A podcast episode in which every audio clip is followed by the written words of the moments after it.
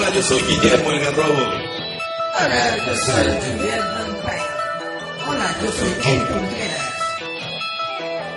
Y nosotros somos Giant Metal Roboto.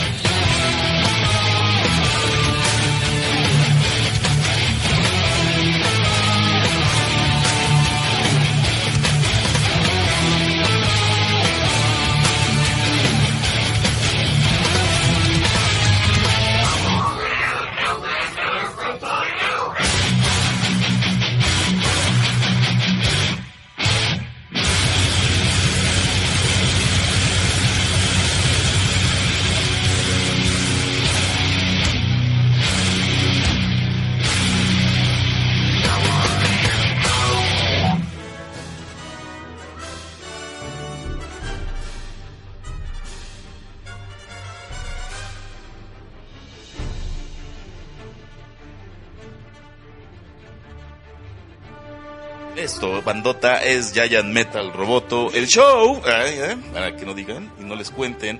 Nosotros hoy tenemos un especial muy chido porque está dedicado a la película de Han Solo, a Star Wars History, y para esto tenemos muy chidos invitados porque todos tenemos opiniones diversas de esta película y sobre todo porque independientemente de nuestra opinión, la controversia que está causando está tremenda.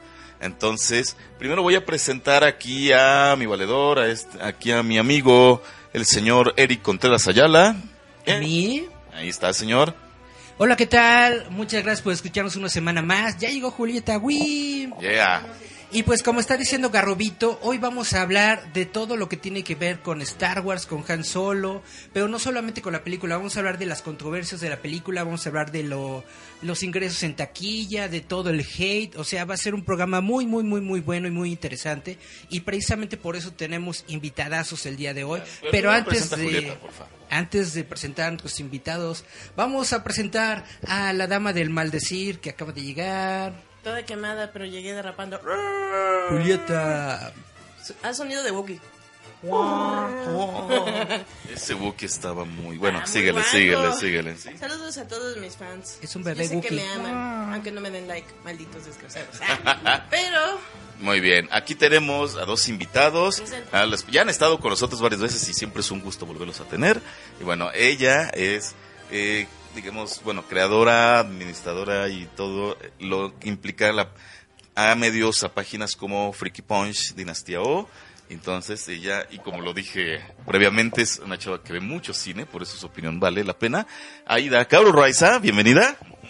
Eh, hola, muchísimas gracias por invitarme de nuevo. Yo les debo una disculpa porque la última vez que hicimos el especial de Star Wars estuve en los dos primeros programas, pero para el tercero ya no pude. Ajá, porque así. Ya se fue a las Acapulcos. A mí no me digan nada, yo mandé mis audios con mi opinión y no los quisieron, no pudieron poner, no fue mi asunto. E- e- Eric no pudo pasarlos. Pero, pero en el momento sí Un fue así problema en la de... producción. Bueno, Con la Eric. cosa es que yo tenía que estar aquí. Y creo que es un programa que es todavía más divertido porque ya podemos hablar bien de la película. La vez pasada no fue así porque todavía no se estrenaba. Hablamos de las películas anteriores y ahorita sí.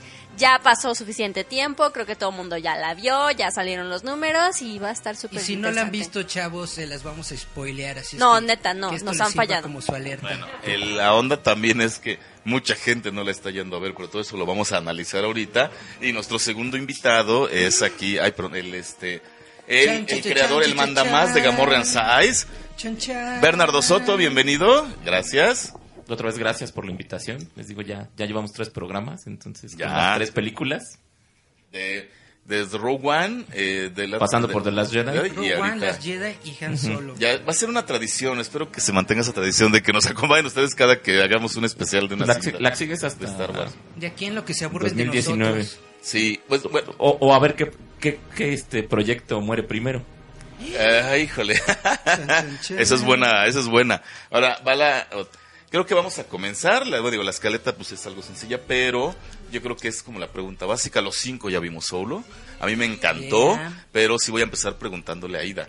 ¿Te gustó la película de a Kaoru? Perdón.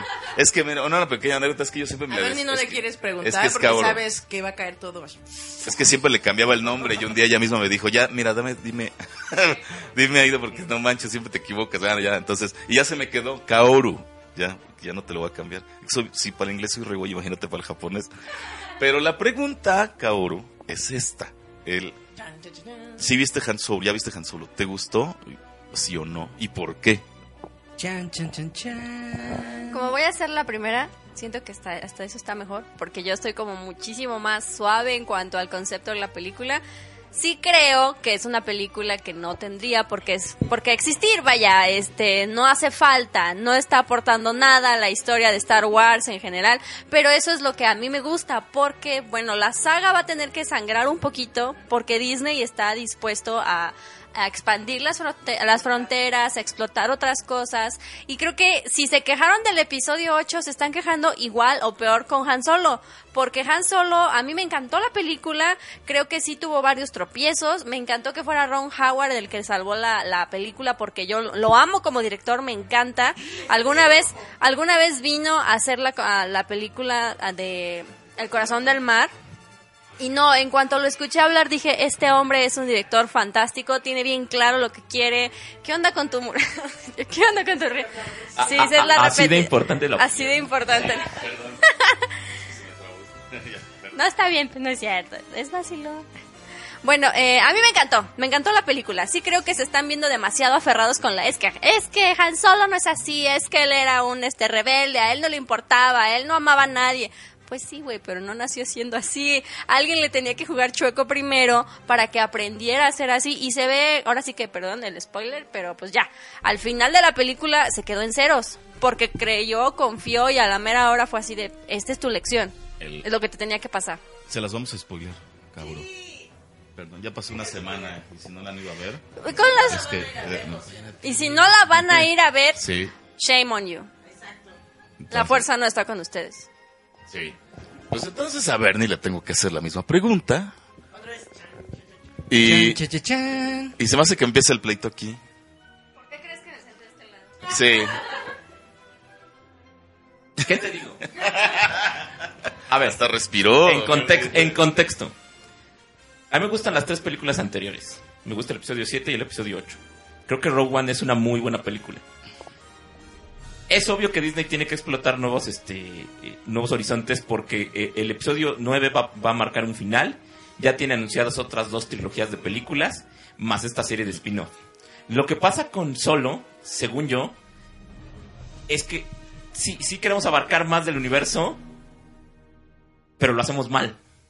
Tomas a un personaje muy definido y lo desdibujas. Entiendo la parte de que tendrías que explicarte por qué Los llega. fans aferrados de veras. No, de que tendría Pero que para el episodio 8 estaban, no, sí, fans, escúchenlo, escúchenlo, No, abran no, no, sus mentes, expandan. Sí. Entiendo la parte de, de que te tienen que presentar un personaje que acabe siendo el, el Harrison, el Harrison Ford, el Han Solo que vemos en la cantina de, de Tatooine.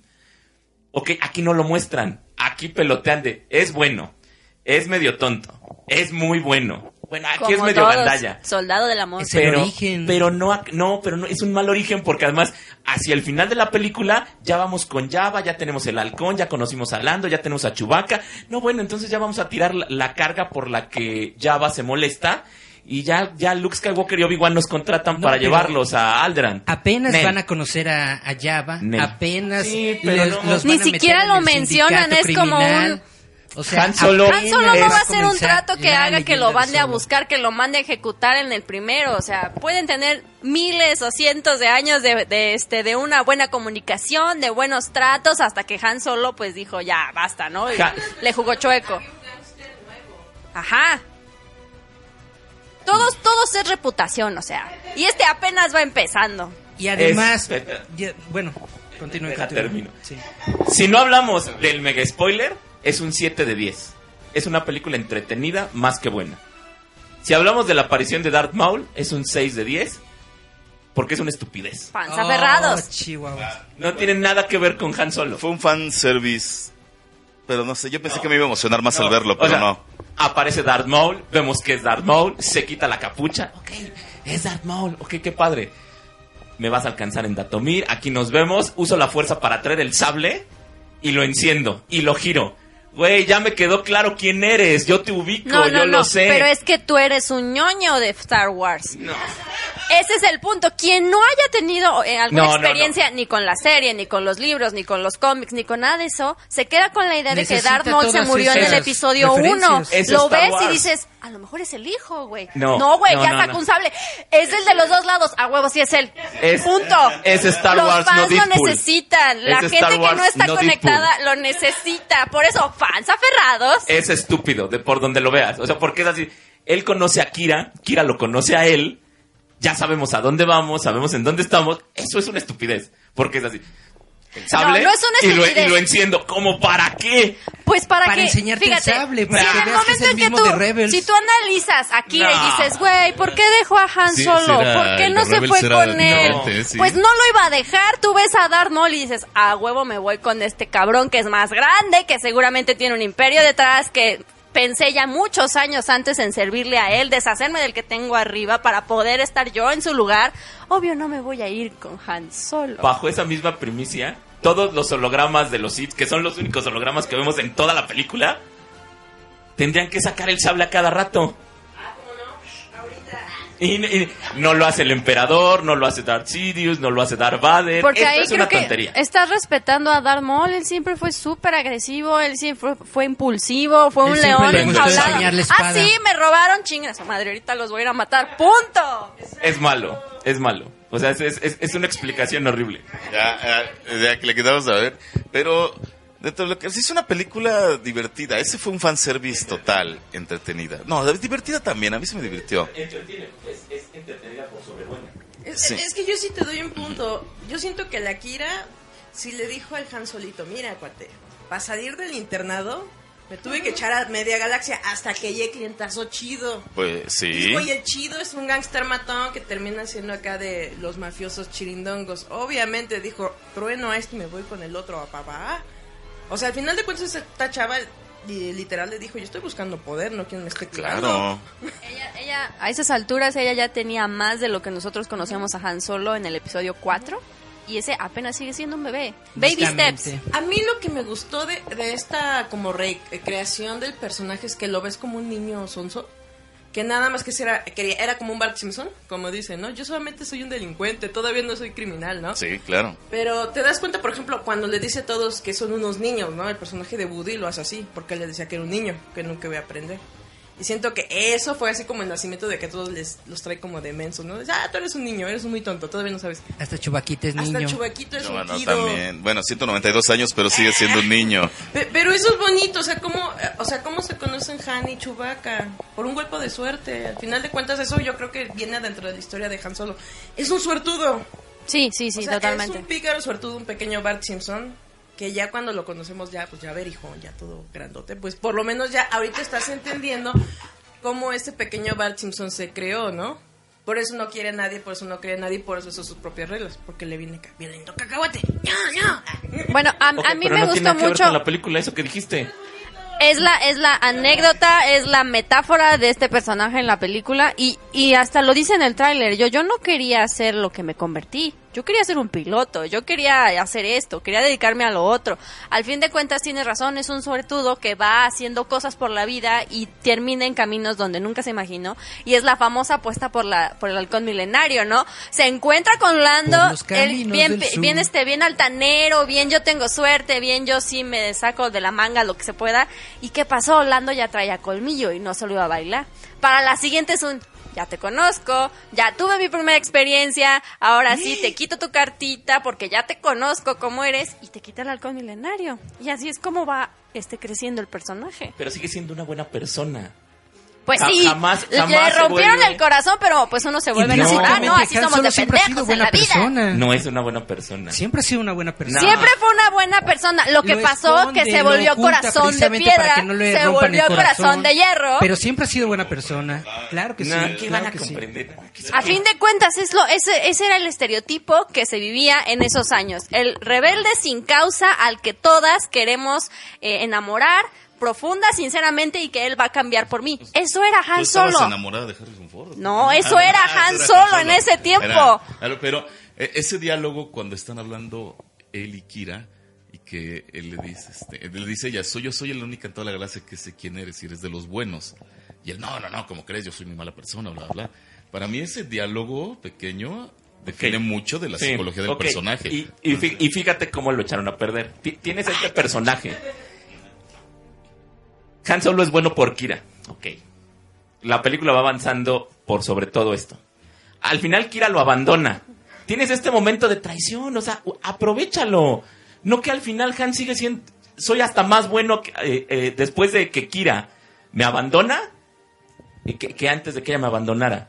Y, y- y lo corroboras cuando y le esa es la entregas... esencia de Han Solo. Sigue Ah. siendo bueno, pero ya no lo muestra porque le rompieron el Exacto. El Gracias. cocorito. Cuando, cuando Enfisnet se lleva todo el combustible, o sea, y, y le regalan, mira, ten un pago, porque te lo mereces, porque eres bueno. Dices, "No, aquí lo pudieron haber arreglado. Pero no, en lugar de que Han tome su parte, como tendría que ser, ok, yo te ayudo, te doy esto, pero yo tomo mi parte, porque, porque así soy. No, es te que doy, te él no es algo. así, grábatelo. Es el así. personaje todavía Así no es en así. 2. Él va a ser así. Él va a ser así, este es pero el no por eso voy a en llegar el y que te- pudiste haberlo hecho. Porque, Claro que no. Porque tomaste el riesgo de que él disparara primero. Cuando Es mata a Beckett, ese es el punto. lo- él dispara primero, entonces ya vas hacia allá. El plot twist de la película es cuando piensas que llevó un combustible falso y a la mera de hora descubres que es real. Ese es Ese es Han. Solo Ese usando Han su Solo, inteligente. usando su suerte, usando No. sus cartas. Y al final fue un, oye, yo tenía un plan, pero no tenía un plan resplandando el plan. Por eso Kira terminó dejándome varado y todo eso y otra vez ni modo quedé pues Y soy bueno. que me hicieron. Soy una buena persona, No, pero y todavía no sé cómo defenderme de estas dobles tastadas que hace la gente. Sigue siendo bueno. Ahí tendría que haber ya hecho el cambio. ¿Por qué? Porque decide dispararle primero a Beckett y después cuando se da cuenta que ella lo deja, ok, está bien. Yo tomo mi parte del combustible. No me interesa tu rebelión. Pero partimos como, en determinado momento yo me uno a ustedes. No, a ver, no, ese no es Han. Han después de la traición de Kira, que no se da por completo, pero que lo abandona, tendría que tomar ya esa parte, tendría que empezar a caminar eh, por ese sendero que te lleve a la cantina de Y sí Tatooine. está caminando, pero poco no a poco. lo está haciendo. Poco a poco. A ver, Ay, paso a Kira, paso. Kira en ese momento ya le había dicho a la otra, es que él es bueno y te va a ayudar. Pero Kira lo dejó en ceros a él. Lo dejó sin nave, lo dejó sin dinero, lo dejó sin su corazón. Y a la mera hora te tiene que regresar y fue así de, ellos no te van a matar. Yo sé que no te van a matar porque yo les dije que eres buena onda y que los ibas a ayudar. Y ese es como esa recompensa de, está bien, toma esta pequeña cápsula de combustible y órale, vete a chinga tu madre donde quieras. Yo sé cómo, yo sé cómo suena, pero entonces estás haciendo un personaje Disney y no al Han que le dispara a Grido primero. O sea, Ya a- disparó antes. Por eso, pero sigues haciendo, sigues haciendo lo de Disney. No vas a ganar, Bernie. Vamos a escuchar una rola. Pues, estamos Por favor. poniéndose chido esto, ¿eh? Eh, esto es, es el primer bloque, van a estar buenos los... No, y luego con los temas que tenemos se van a poner buenos los madrazos. De- vamos a escuchar a la Han Solo Song con The, The Odds. Ah, y qué buena seleccionista de rolas, Eric, ¿eh? por cierto. Ahí está. Ah, felicidades. escuchar, felicidades. No, en serio, en serio, todas son rolas relacionadas a Han Solo, pero todas están muy chidas. Vamos a corte, regresamos a Roboto, ya ya meta Roboto, Han Solo.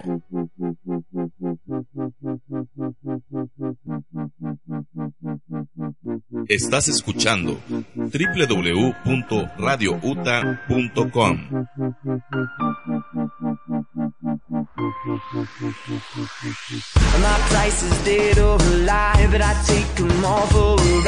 No, I don't give in to nobody. Don't got a plan for what's next, right off the top of my head. But this is right where I wanna be. Ooh, come on, I just here for the money. I take it if I want it. Danger, keep it coming. I won't stop cause I love it. Slow down, who you think you're trying to be? You know you never find it, no one living faster than me. Let's hit the road now, punchy in his dead all he got. Say we don't have a shot, never tell me the odds. Even if we don't have a shot, never tell me the odds. Even if we don't have a shot, never tell me the odds.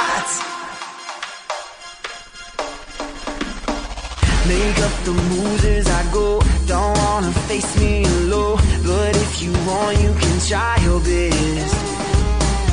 I made a life of my own. I'll run them all like a pro. This is a name that you won't forget. Ooh, just here for the money. I take it if I want it. A danger, keep it coming. I won't stop cause I love it. Slow down, who you think you're trying to be?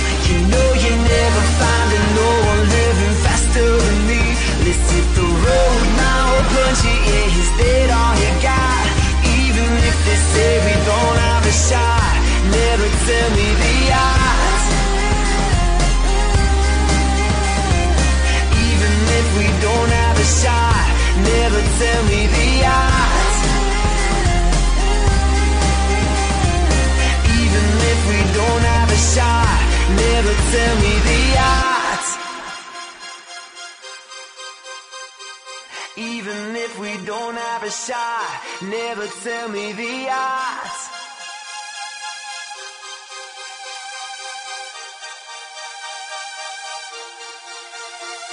Even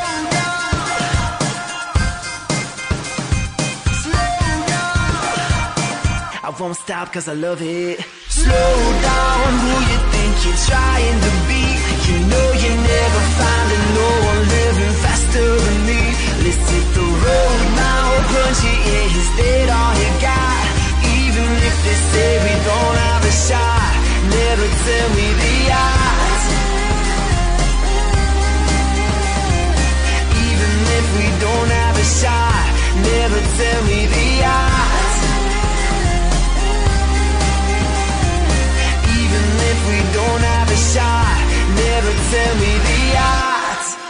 Estás escuchando www.radiouta.com.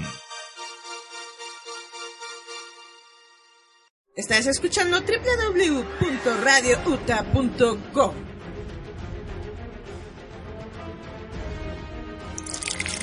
Cerveza artesanal Belcebú. Encuéntrala en todas sus variedades en Bar Uta Insurgentes. Insurgentes Norte, 134 en Santa María la Ribera. Recuerda que este programa está patrocinado por Foro Uta Radio, con dirección en Insurgentes Norte número 134, Colonia Santa María la Ribera.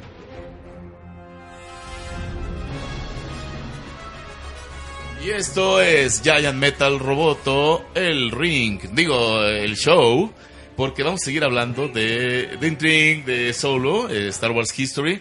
Bueno, yo nomás mi opinión rápida, o sea, igual no es lo mejor de la saga, mm, pero es que me divirtió. Fíjate que cuando inicia, no sé, me estaba dando esa impresión, porque bueno, es más, no, es que de hecho hay una cosa que, que igual eh, he notado con los dos spin-offs, dejando de lado los episodios, 7 y 8 tanto en Rogue One como en este, siento que muchos escenarios o muchas tomas es como si se inspiraran, como si vieras un noticiario, la guerra de Siria o África Oriental, ese tipo de escenarios que no se ven en los episodios. Es que, no sabes qué es que es- yo lo siento así como si te mostraran una parte de la, de la gente de los planetas que vive las consecuencias de la guerra, y eso no lo vemos en los episodios. Entonces, cuando inicia la película con Lady Próxima y todo eso, pensé que sí iba a ir como una onda igual hasta muy social, si lo quieres ver. Y siento que fue cambiando y agarrando una onda de aventuras netamente. Ajá. Ajá, no sé si alguien lo ha percibido No, y aparte, así como yo Hay ahorita. algo que han dicho tanto en Rogue One como en Solo, que dijeron, está empezando una guerra, elige de dónde vas a ir, para qué bando, porque dice, todo, eh, incluso el Willow que anda ahí metiche que dice, todos somos los sobras de todos los que destruyen nuestros planetas, ¿no? Sí, pero yo digo, es que yo le digo el, el pequeño Willow. pero le digo, al final de cuentas, eh, te están mostrando que está, es el inicio de lo que ya después vimos, ¿no? Porque dice, ya todos estamos ahora sí, las obras de las obras. Se están viendo los chispazos de este de los rebeldes, de iniciar todo esto. Pero eh, fue, fue lo que me gustó mucho también de, de la película, que regresamos de nuevo a esta galaxia donde ya se empieza a ver que ya no hay esperanza, que están muertos de hambre, se están muriendo de pobreza, los están divididos, los clones de- regresan a ser de nuevo los guardias, los policías, o todo lo que es seguridad y sí, mueren en todos lados. Eso. En sí tiene, tiene cierta razón. O sea, los episodios, en sí los episodios están contando una épica galáctica. Entonces estás en los grandes escenarios, con los grandes personajes, con los quien, con los dirigen el, destino de la galaxia. Y lo que sí han hecho con los episodios, como bien dices, es, eh, con los spin-offs, es aterrizarlo un poco más. O sea, la persecución en Speeders, en, en Corelia, está muy padre. También eh, lo que hicieron en Rogue One en Jeddah está padre. Y mientras que los episodios tienen esta idea de lo que es Star Wars, este, esta, esta dinámica de lo que es Star Wars, los spin-offs han tomado como base otros géneros. Rogue One es una película de guerra. Entonces es- te, te presenta lo mejor de películas de guerra en Star Wars. Y Han Solo es un western. Totalmente. Y, y- y lo sientes perfectamente en cómo se van armando este, los equipos y hay, hay un robo al tren. La película está muy bien hecha, como, como decía esta eh, Kaoru. eh, como decía Kaoru, o sea, a Ron Howard lo trajeron para salvar el barco. En, e- en esta cerrazón de no movemos el estreno, queremos ir en mayo, entonces necesitamos a alguien que lo saque. Ron Howard lo hace bien, no hay, no hay un punto que digas, hay malos efectos, no, hay malos diseños, no, hay malas secuencias, no. El problema es el tratamiento del guion para mí. Ah, Para ustedes, no. Para los fans Les aferrados les puedo de Star Wars. les puedo hacer otra pregunta. ¿Hay malas actuaciones de alguien? A mí, para mí no. Están todas puntuales, pero la realidad es que se ve que no son profundas. Entonces no, ahí es en donde la película empieza a perder peso. Woody Harrelson sí se ve, de hecho es el único que se ve que ya tiene como un problema ya, lo que vamos a ver en Han Solo que ya está muy conflictuado por seguir teniendo esta vida, porque está enamorado de alguien, porque no quiere estar peleándose por el por el dinero, porque es pobre, porque arriesga su vida cada vez que quiere hacer algo. Todas esas cosas las ves en Woody Harrelson y está muy padre. Y cuando le matan a la a la pues a la pareja, ¿Val? eh, como que ahí es en donde se ve que ya no le importa. Que ya tiene el corazón de piedra.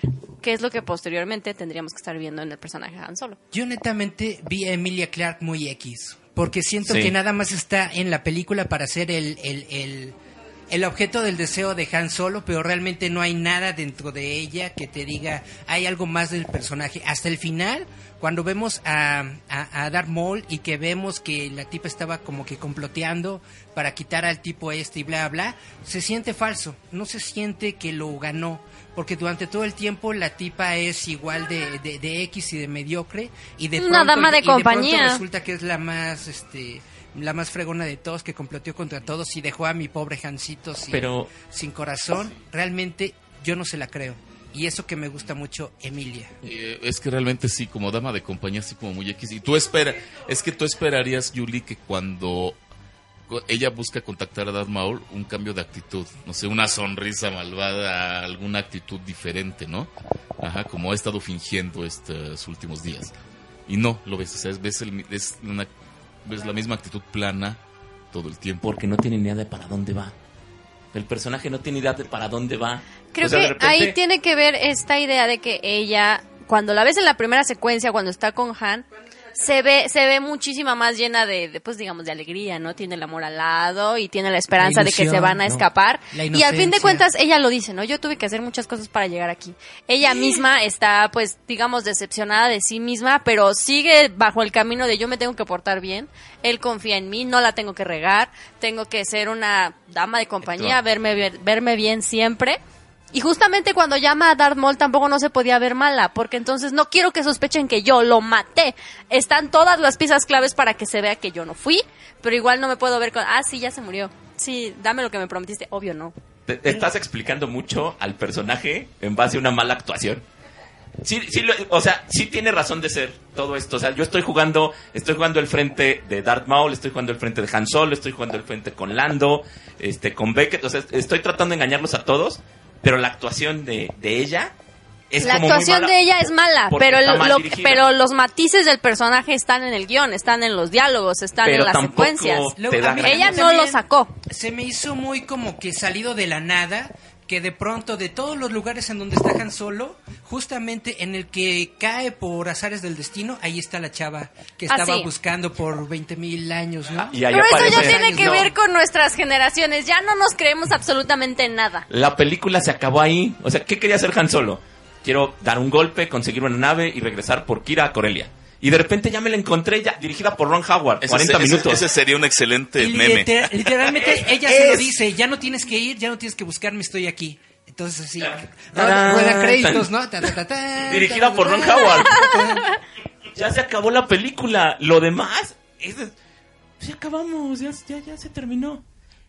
Creo que Kira es, es un mal personaje. Creo que Beckett lo saca porque Woody Anderson también, pero es un personaje que también da tumbos. Y creo que en el guion original hubiera sido un personaje más cínico. Aquí es, aquí es un personaje. Exacto, pero hubiera sido más cínico. Entonces. Yo te voy a preguntar algo. Y, y va- voy a hacer arder el mundo. ¿Qué personaje de Star Wars tiene esa profundidad? Ninguno. Todos son lineales hasta que les pasa algo. Luke es el más lineal de todos. Y ahora que lo vieron en el, en el 8 haciendo lo que siempre hace porque es un estúpido. No, no es cierto. Es que es súper inteligente. Me es que encanta, maestro me- me encanta Obvio, lo que hacen en el episodio 8 con Obvio, Luke. no. Entonces, entonces es lo mismo que pasa con estos personajes. Estás esperando que sean los más chingones y no lo son. Porque no estamos viendo una película donde ya estamos lidiando con agentes secretos. O sea, no. Lo entiendo con, con, con Solo, porque sí, todos tenemos una preconcepción de quién es Han Solo por las películas y por todo. Pero Emilia Clark apenas la estamos conociendo y es un personaje muy... Y, y- y quizás no vuelva a aparecer. Ojalá no vuelva a Como ya va, ya va cuántos minutos tiene realmente en la saga, en las películas, y, y se ha vuelto tan icónico. Son los fans los que le dan el peso, no porque el personaje de verdad haya hecho todo. No, mandó a atrapar a Han, mandó a atrapar a Han solo, güey. Es como, Mucha gente con sobrepeso nos identificamos con él. Ajá. Hay, hay, hay unos videos, de hecho, en internet que, que muestran las grandes hazañas de Boba Fett y no tiene ninguna. Prácticamente ¡Nada! durante la trilogía original, nada más estuvo zurrándola. La, Exacto. Su gran, su gran... Y espérate a que saquen su spin-off, se van a poner peor. Lo único chido que hizo fue este inferir que, que Han Solo estaba escondido entre la basurita y perseguirlo para saber a dónde iba. Pero básicamente es lo único que hace. Es que es el cazador de fortunas. Yo, ¿Por qué todos están obsesionados con Boba Fett? No hizo ni madre. IG-88, Por el IG-88 es diseño. mejor que Boba Fett. Es No, porque cálmate, en ese tiempo que se estrenó Star Wars revolucionó a muchas cosas. Si tú analizas la estructura de la película de Han Solo con la estructura del episodio 4, es exactamente la misma cosa. ¿Qué pasa? Que ya pasaron 30, 35 años y hoy en día vemos ese tipo de películas, ese tipo de estructuras, ese tipo de relatos y personajes y ya los hemos visto millones de veces en otras películas. Porque es el camino de del héroe. Es el camino Por del eso héroe. es el camino del héroe, pero ya no te sorprendes. En episodio 4 lo haces puntual. Aquí decides hacer ping-pong con eso. Entonces no te sale. No acaba bien. O sea, acabas traicionando un personaje que lo tienes muy construido. Traicionando, obvio, no está traicionando a nadie. ¿Cómo no? Porque, porque se nota fuerzas. Mando a traer dos directores que la están rompiendo con lo suyo, con su guion. No me acaba de gustar eh, a, a mi producción Disney, a mi producción Lucasfilm. Y traigo a alguien más para salvar el barco. Ron Howard lo hace bien. Pero Ron Howard es un, es un director plano. Sí, exactamente. Qué bueno, gracias. Que es Hallmark. Yo solo, yo solo únicamente espero, si la hizo Ron Howard, ¿dónde está el pastel y la máquina que viaja por el tiempo? Le robó ese guion a Homero, exijo un recuento de los daños. ¿Dónde está el pastel que habla? Y Netamente. Ron Howard sí tiene una gran carrera y sí puede ser tiene un gran Oscar. cineasta como tú quieres y un Oscar y todo, pero como que Ron Howard es muy a la segura. Nunca, nunca ves Se arriesga poco. Nunca ves realmente la visión de Ron Howard dentro de una película. Yo creo que la única que medio se acerca es una mente brillante, ¿sí es de él? Sí.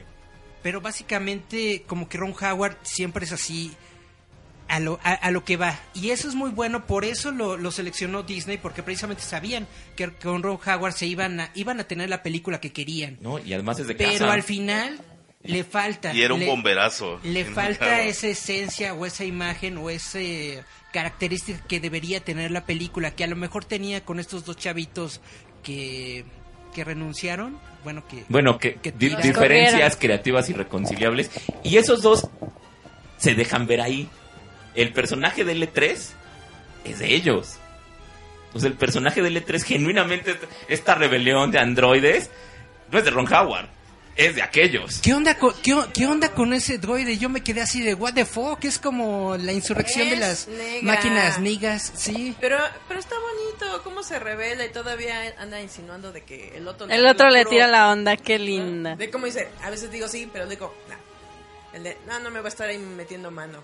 El de, somos negocios. acá. Cyborg, el androide Ah, de yo quería, yo quería decir de que se menciona de que esta película es intrascendente o no era necesaria. Yo digo que cualquier película, cualquier historia que tenga que ver con Star Wars es necesaria. Siempre lo va a ser. Obviamente.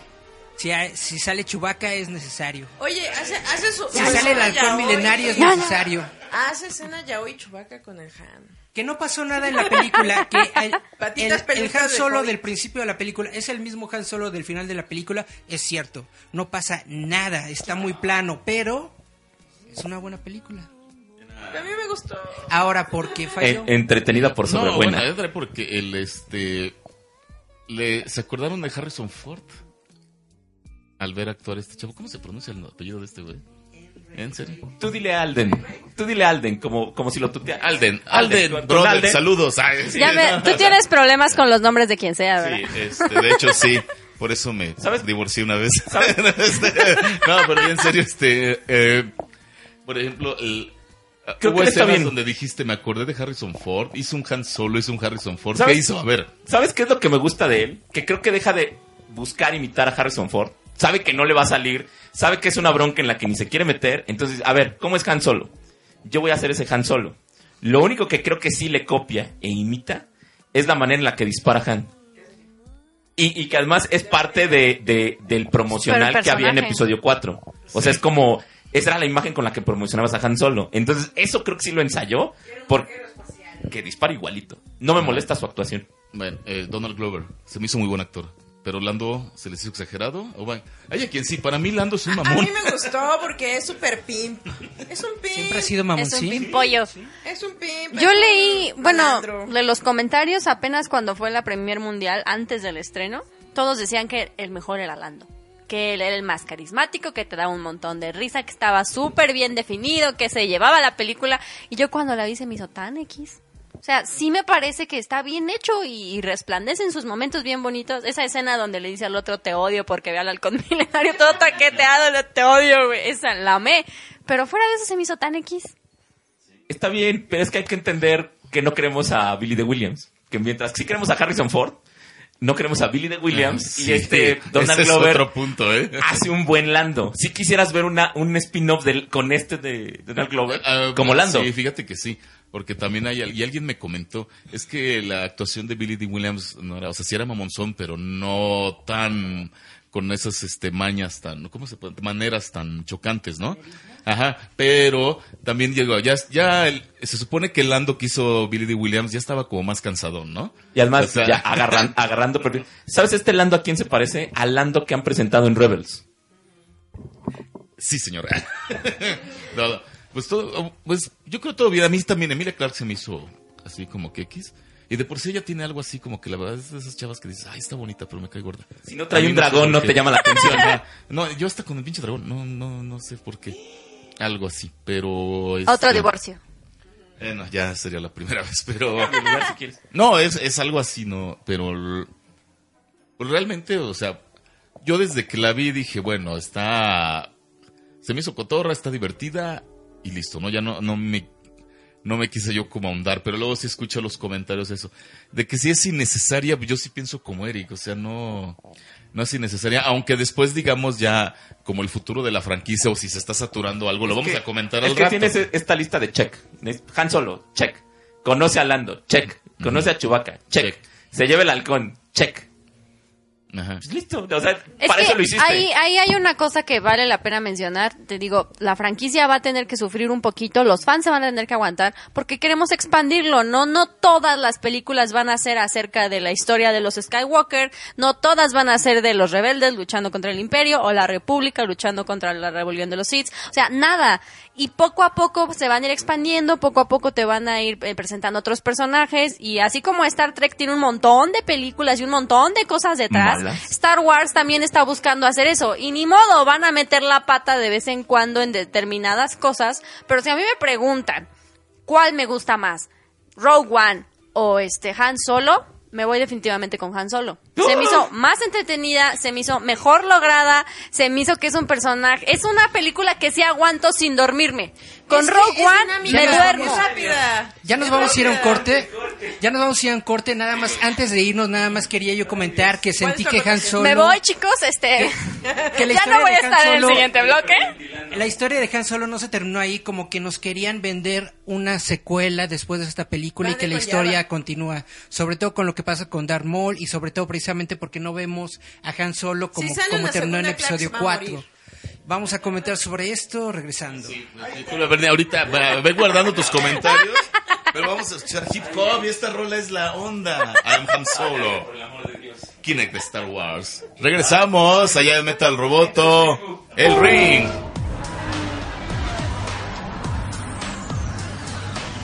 Estás escuchando www.radiouta.com.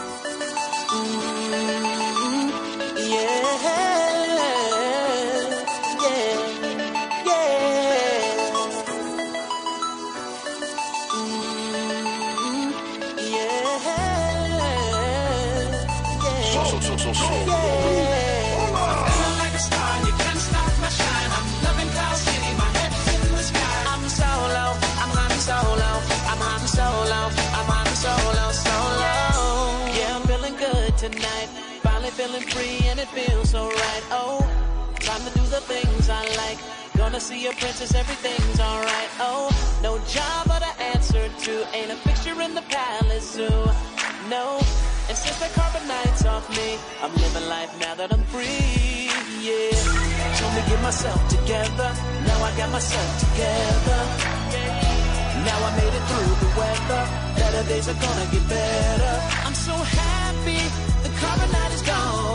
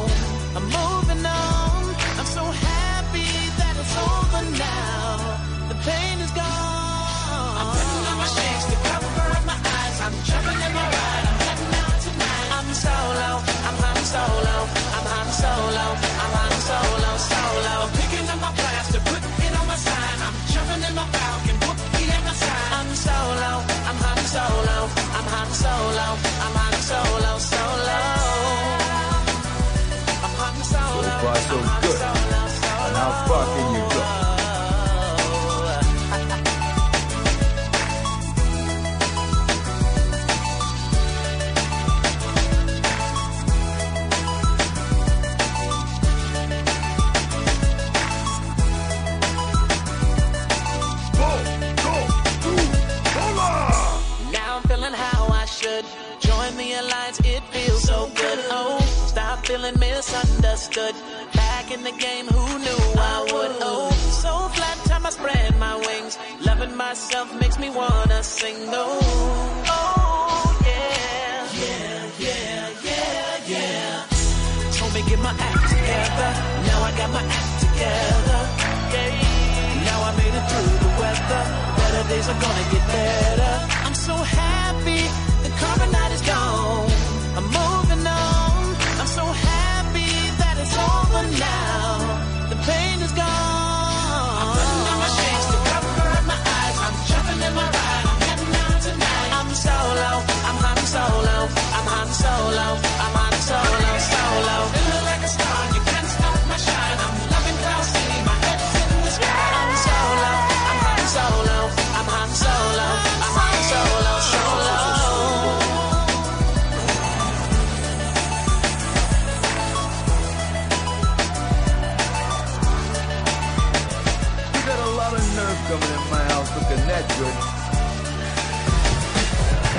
Estás escuchando www.radiouta.com.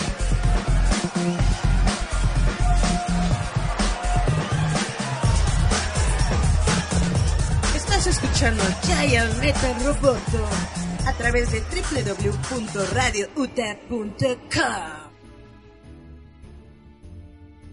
Este programa es patrocinado por Edura, Educación Rural UTA. Ya estamos de regreso en este combate épico de fans de Star Wars. La gaba de bote en bote, la gente. Bueno, y. Bueno, este, este segmento es pagado por Juliette Van Pyron. Porque ella adora Chihuahua. Así. Pagó todos los espectáculos. Ella patrocinó la visita de Chihuahua a México. Entonces, ¿A Xochimilco? a Xochimilco. Entonces, ya, entonces, pues obviamente no hay Han Solo sin Chihuahua, ¿no? No, no, pero a mí me gustó cómo lo conocieron. O sea, este- lo tenían ahí amarrado. A mí, a mí, a mí me sacó de onda eso de se come a los, a los, a los soldados. Y aparte le rompe las Pues patas. tenía, tenía que comer pobrecito. Sí, yo entiendo que come algo, ¿no? Que desertores. come a los porks y me dio un chingo de risa. Pero cuando le echan a los soldados para que los mate y se los coma, ahí sí me quedé. También come humanos, güey. Pues es un Wookiee. ¿Qué onda ¿No, con Es Chewbacca? un Wookiee, ¿No ves cómo le arranca los brazos al otro en la mina? Sí, o sea, Eso es un Wookiee. Referencia total episodio 4, ¿no? Sí. fanservice. Puro fa- sí, fanservice total. Es lo que iba a decir, Han Solo es la película de fanservice. Hay prácticamente fanservice por todos lados. A mí lo que único que sí fue en contra de la explotación Wookiee, porque nada más me lo ponían a cargar, me lo ponían de fuerza bruta, eso no es justo. Rebelión a los Wookiees. En el... Pero creo que te da ese contexto de que lo están usando solo como fuerza bruta, como dice, como dice al principio Río, y de repente cuando están en, la nebulosa, que, tú piloteas, sí, o sea, Kira, a ver, me quito, siéntate, y ahí, ahí- te das cuenta cuál es la verdadera este, ra- razón de Chewbacca. O sea, es el compañero de Solo. ¿Y que es un compañero? Es un copiloto. O sea, Han Solo le, le- le- le confía su vida cada vez que se sienta con él a pilotear el halcón. Y si vemos episodio 8, parece que el piloto bueno era Chewbacca, ¿eh? Porque... No, y aparte, algo que me gusta es de cómo integran a la robot, esta super acá morocha, eh, a la, o sea, a toda la robotecnia del... Del halcón y por si no milenario. entiendes por qué es tan rápido y tan sagaz. Que hecho, si Tiene actitud negra dentro de sus circuitos. justamente acaba de publicar una imagen, lo que es este, en Instagram, ¿De? la cuenta de Star Wars, que justamente es el diálogo de C-3PO de la película que dice, I don't know where your ship learned to communicate, but it has the most peculiar dialect. O sea, se refiere a ella, que forma parte del software y de la inteligencia artificial del halcón milenario. Y es negra. Que eso es algo muy chido. Es- actitud. esa fue básicamente la única razón de ser de ese androide y eso está muy genial. Pero, pero es el fanservice, porque como lo dice Citripio, también lo dice Artu. O sea, que se comunican con el halcón. Y dice, tiene demasiada actitud. Ya sabes de dónde viene esa actitud. E- Es creo que un super personaje. Que esas son de las cosas que a muchos fans no le gustaron, que es como todo lo que yo ya sabía de Han Solo, de Chewbacca y del halcón milenario, me lo contaron en esta película y como ¿para qué quiero volver a verlo? Pues claro que quieres Porque verlo. es Star Wars, porque porque hay miles de cosas que te dicen que pasaron y aunque ya te las contaron mil veces, por supuesto que quiero sabías, verlas pero en no vivo. lo sabías exactamente o no habías visto la versión canon. Porque, por ejemplo, nosotros sabíamos en el universo expandido o legendario que Han y Chewbacca se habían conocido porque Chewbacca era como un eh, prisionero del imperio y Han lo salvó y que había una un vínculo, una ¿cómo Una deuda de vida. una deuda de vida entre Como la los que tiene Jar. Jar y Qui-Gon. entre los Wookiees de cuando le salvas la vida se queda contigo para siempre. Eso no sucede Sí. en la película. De eso. Eso no sucede en la película y de hecho eso me gustó, que Chewbacca decide por él quedarse con Han, no por una deuda de vida, no porque le deba algo, no por nada, sino porque Chewbacca decidió, voy a estar con esta persona que me Pero- ayudó y se acabó. Pues es que ya no le dieron ese trato como de un primitivo, de un animal. Ya es un ser inteligente. Eso fue- eso Pero, fue- pero sí Eso lo ha tenido. ¿Ya? O sea, siempre ha tenido ese trato así de ser inteligente. Siempre ha sido nada sí, más de pero- como no conocemos su, su lenguaje Exacto. porque sabemos de qué está hablando. Pero siempre ha sido inteligente. Él es el que puso otra vez a, a, a Citripio, lo, lo reensambló. hello, sabe navegar la, la nave, es el mecánico, o sea, de que sabe un montón de cosas, sabe un montón de cosas. Es el que estás disparando carabinero. todo el tiempo y todo. No, y, y, y, y en las precuelas te das cuenta que los Wookiees tienen una sociedad así como avanzada y, y les, les están ganando a los separatistas. Sí, eso está muy padre. ¿Sabes? sabes? Por ejemplo, ¿qué, qué es lo único que creo que... Así es una queja muy rara que tienen los fans.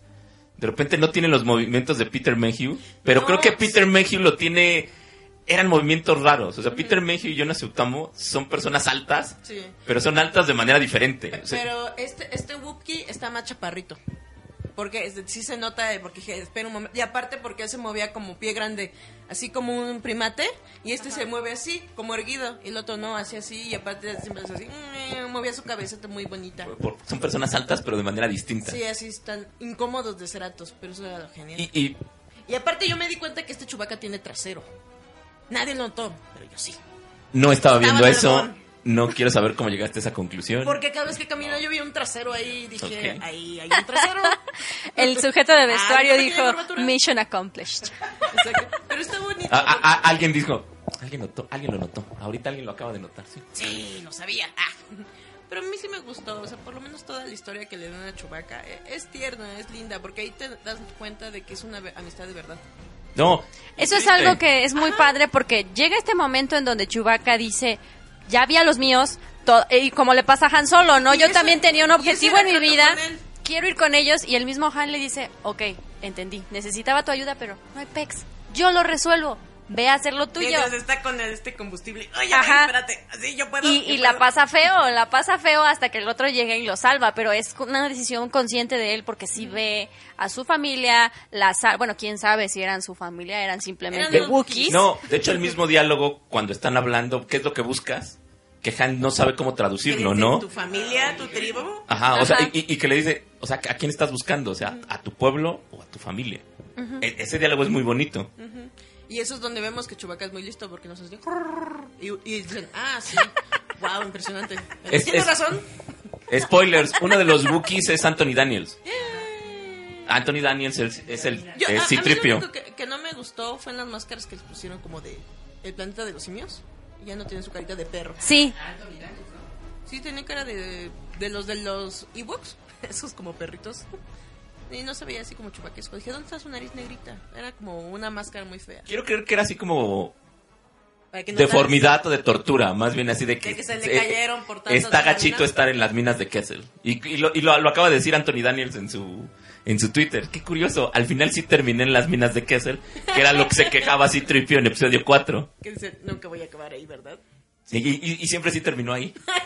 Aunque sea de un pequeño Wookiee.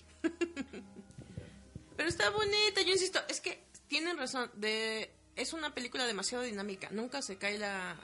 Ay, la segunda parte. shun, shun, shun, Hasta los momentos que empiezan así tibios, están bonitos. A mí lo que más me gustó son los momentos con Woody. Están muy tiernos. Con Beckett. Ajá, está- porque es, un, es como dijimos, es un hombre que dijo, ya, ya estoy hasta... Yo nomás quiero, ¿no? Tocar acá el ¿qué? clavicornio, ser feliz y ya, acabar esta vida de forajido. Valicordio. Sí, bueno, esa cosa. Es que el otro sí existe. Por eso dije, esa cosa, cosa mágica especial, esa. Te digo, Ahora- era como un fugitivo ya en las. Lo último. No, que ya quería realmente ya vivir una vida tranquila. Quería dar su último Sí. golpe. Y eso iba a ser con Java. para el último ser golpe. liber- li- así libre. Y precisamente se lo dice Han Solo, que es un diálogo también muy padre. Le dice, si tú vienes conmigo y te conoces, no sales jamás de esta vida, ¿no? Es como la que, lo que yo estoy luchando para salirme de aquí y te digo de una buena vez, porque tú no querías hacer esto, lo No haces porque te conviene, porque necesitas la lana, pero esto está, está, está cabrón, chido. ¿eh? No, no está chido, no es el tipo de vida que yo hubiera querido para mí, güey. Y, no, y, y eso es como dices, ¿no? Se le muere su chava y dijo, ah, bueno, una de tantas. Sí.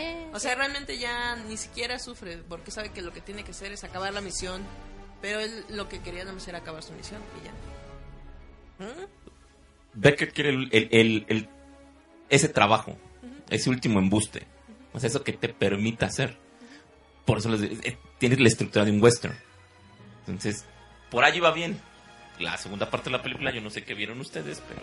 Yo solamente voy a chubar. ¿Dinámica? ¿De dónde? ¿Qué tiene de malo la segunda? eh, ¿No es ¿Qué? dinámica? Cuando- Insisto, después de Kira se acabó. O sea, ya acabamos, ya dirige Ron Howard. Lo demás es como aburridón, o sea, de repente... ¿por Pues qué es que eso tumbos? es precisamente es el primer plot twist de los más importantes de la película. Mi misión era esta.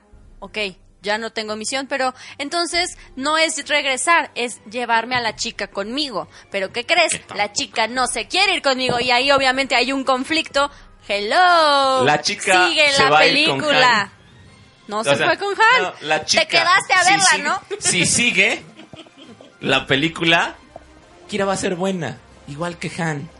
Y no que se parece en nada a esos personajes que hemos visto. Pues por que eso que ahí se supone está de dónde el otro viene. plot twist de la película. No, no, no. Y el Titanic no se hunde.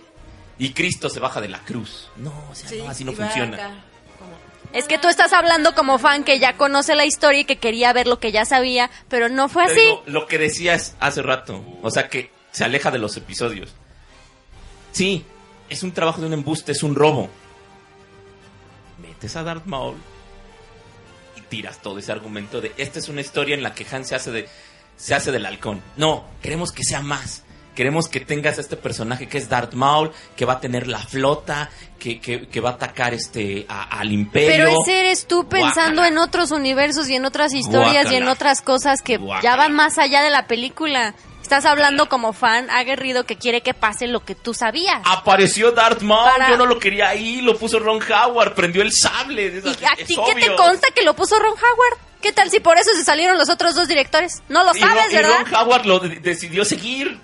Yo lo pongo Pues así, sí, porque Ron Howard ya lo dijeron ustedes. Si bien plasma muy bien la idea, tiene una visión muy padre. Que ya le habían pagado Ray Parker. ya- ya- ya le habían ¡Ya estaba en el contrato! Bueno, ahí te va. Bueno, esa, esa es otra. Hablando de spoilers, quien quería spoilers. Hasta eso, las últimas dos películas de Star Wars han tenido muy buenos spoilers que se han guardado. Que, por ejemplo, hablando de otros blockbusters, llámese DC, llámese Marvel, o sea, que te arruinan. Aparece Spider-Man en el tráiler, aparece Wonder Woman en el tráiler. Aquí sí te han guardado, en episodio 8, cuando aparece Yoda, sí es así, oh por Dios, aparece Yoda. Aquí aparece también un Darth Maul que se lo han guardado muy bien. O sea, sí han tenido ese cuidado. Digan lo que digan, Disney sí ha tenido ese cuidado de ver Con qué, Lucasfilm. qué- qué ponen y qué no ponen en, en los trailers. Sí, con Lucasfilm. De todos estos cameos de Yoda y de Darth Maul y bla, bla, bla. Sí te los han mantenido Y- para que te entretengas en la película y digas, wow, esto es lo que está pasando. De hecho, y lo, y lo cuidan muy bien. O sea, creo que para la siguiente ya nos vamos a fijar quién aparece en la, en la alfombra roja. Porque Frank Oz estuvo en la, en la de episodio Ah, 8. Hablando de la alfombra roja, ¿ustedes sabían de todo lo que hizo George Lucas para esta película de Han Solo? De que no solamente aportó con un chiste, sino de que cuando él vendió el proyecto a Disney, vendió como que un... eh, un tratamiento de las películas, ¿no? De 7, 8 y 9, pero también vendió el tratamiento de Han Solo, que estaba escrito por el, Lawrence por el escritor. que, ajá. eh, que era por Kasdan, la, que ya después lo, lo continuó su hijo, pero es básicamente esta historia que estamos viendo era la historia que iba a salió, llevar. salió de la de la cabecita blanca de, de George Lucas. Entonces, wow, El mismo de los midichlorians. wow. No. El, el mismo de los midichlorians. ¿Ves? El señor- de fan el renegado. ¿eh? ¿Por qué lo invitaste? Porque. Porque. Necesito un especialista. Necesita- Necesitamos un especialista. Es un especialista. Ambos. Eres- Íbamos a hablar de la fecha de estreno. Yo sí creo que le afectó mucho que estrenara ahorita en verano, que están las películas fuertísimas. Estuvo primero Infinity War, luego Deadpool, Deadpool. luego llegó esta, después llegan Los Increíbles, después llegan, o sea, so- es demasiado. Yo creo que esto es uno de los veranos más fuertes. El año pasado estuvo bastante bajo. Si lo hubieran estrenado más bien como por noviembre, por otoño, ya pegándole al diciembre. invierno, Diciembre, hubiera estado bien. muchísimo mejor y les funciona a ellos porque pues siempre lo hacen así, ¿no? Vendemos más en época de Navidad. Y hubieran ido todas las de sus botitas acá, Oxy, disfrazadas. ¡Claro! Sí. Pues, carambas. Ni Sí. por la moda. Ni siquiera por la moda. Y, y ahí fue una razón, porque el, el cambio de director te permitía, o sea, creo que podrías haber hecho el cambio de, de- de mayo a diciembre sin problemas. ¿Por qué? Porque cambiamos de director. O sea, podemos retrasarlo con una razón lógica. Y además yo creo que también afectó a la campaña de, de publicidad porque solamente vimos como dos trailers a lo mucho no había como gran expectativa o gran hype. Como estaba diciendo, hace cinco meses que vimos The Last Jedi. Vimos muy poco sobre Solo. Realmente solamente los fans, fans, sabían que iba a venir la película, sabían que iba a venir en mayo. El público general como que ni tenía idea. Y entonces tenemos que hablar de esto. Si a nosotros nos gustó la película, bien, bien o mal, ¿por qué está fracasando? ¿Por qué está fracasando? ¿Te digo? Por- a ver. Pero, pero no está... fra- O sea, dinero Bueno, ganó. Que pero- no le gustó a los fans, el No, episodio pero 8 no, tampoco. la recaudación no está. Pero el episodio bien. 8 sí recaudó dinero. Porque es No, el de hecho, episodio ¿en qué 8. Ya para el está? 9 va a ser un... Yo primero la voy a dejar que otras personas la vean y si dicen que está buena, entonces ya voy. ¿Quién quita y sucede Pero eso? ¿cuánto, ¿en qué lugar de las películas más taquilleras de la historia quedó episodio 8? O sea, Han Solo ni siquiera no, ha- no ha recuperado su inversión, ¿verdad, Eric? Porque se refilmó. Entonces también eso le Han aumentó el Solo costo. lleva como 130 millones hasta ahorita. Se supone que costó como 250 y más el presupuesto de, de promoción y todo esto son como 500 millones de dólares. Tiene que ganar 500 millones de dólares para salir tablas. O sea, ya no con ganancias, sino tablas. Y lleva 130 nada más. Ahí, Yo creo si dices, es muy ambicioso. de Desde la- el punto en que lo estrenan en verano. de la recaudación de general de todas las películas de Star Wars apenas está por encima del ataque de los clones, que fue de las películas con menor recaudación de toda la de toda la saga.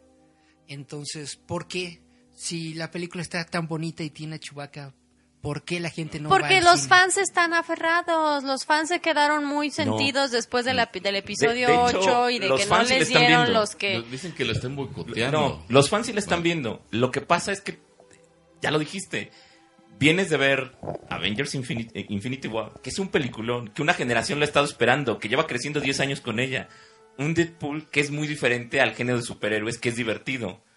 Los fans la están viendo. Los, los fans van a ver las películas de Star Wars. Se quejan, les gusta, no importa. Los fans sí la van a ver. Yo creo que no está haciendo clic con el público.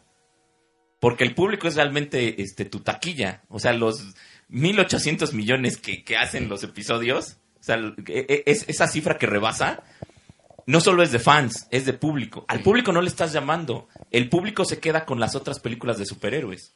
¿Por qué? Porque me gusta Avengers Infinity War. Por, porque, porque el mismo Disney me vende una idea de la tienes que ver ese fin de semana porque tú no te quieres enterar por un meme cómo se mueren tus personajes. Claro. Y en cambio aquí es así, pues ya sé para dónde va. O Ya sea, sabemos yo, yo, yo sé que Solo. Han tiene el halcón, yo sé que Chewbacca es su copiloto, y yo sé que Lando acaba en Bespin. O sea, la gente no está yendo a verla.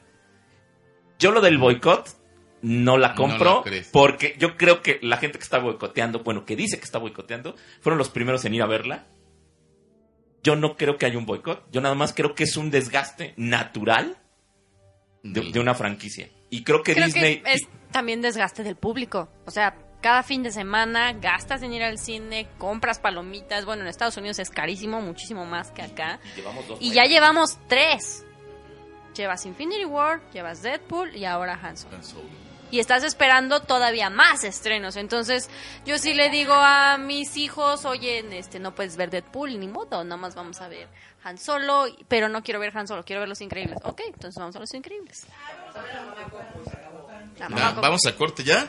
Bien, porque vamos a seguir hablando del fandom de Star Wars. Ay, Regresando. ya se lo Pero vamos a escuchar esto, Last Jedi Night. Ajá, es una parodia, una canción de Star Wars. Vamos a escucharla y regresamos a roboto.mx. No, esa es nuestra página. Yeah, Metal Roboto, yeah. A Han Solo especial. Estás escuchando www.radiouta.com.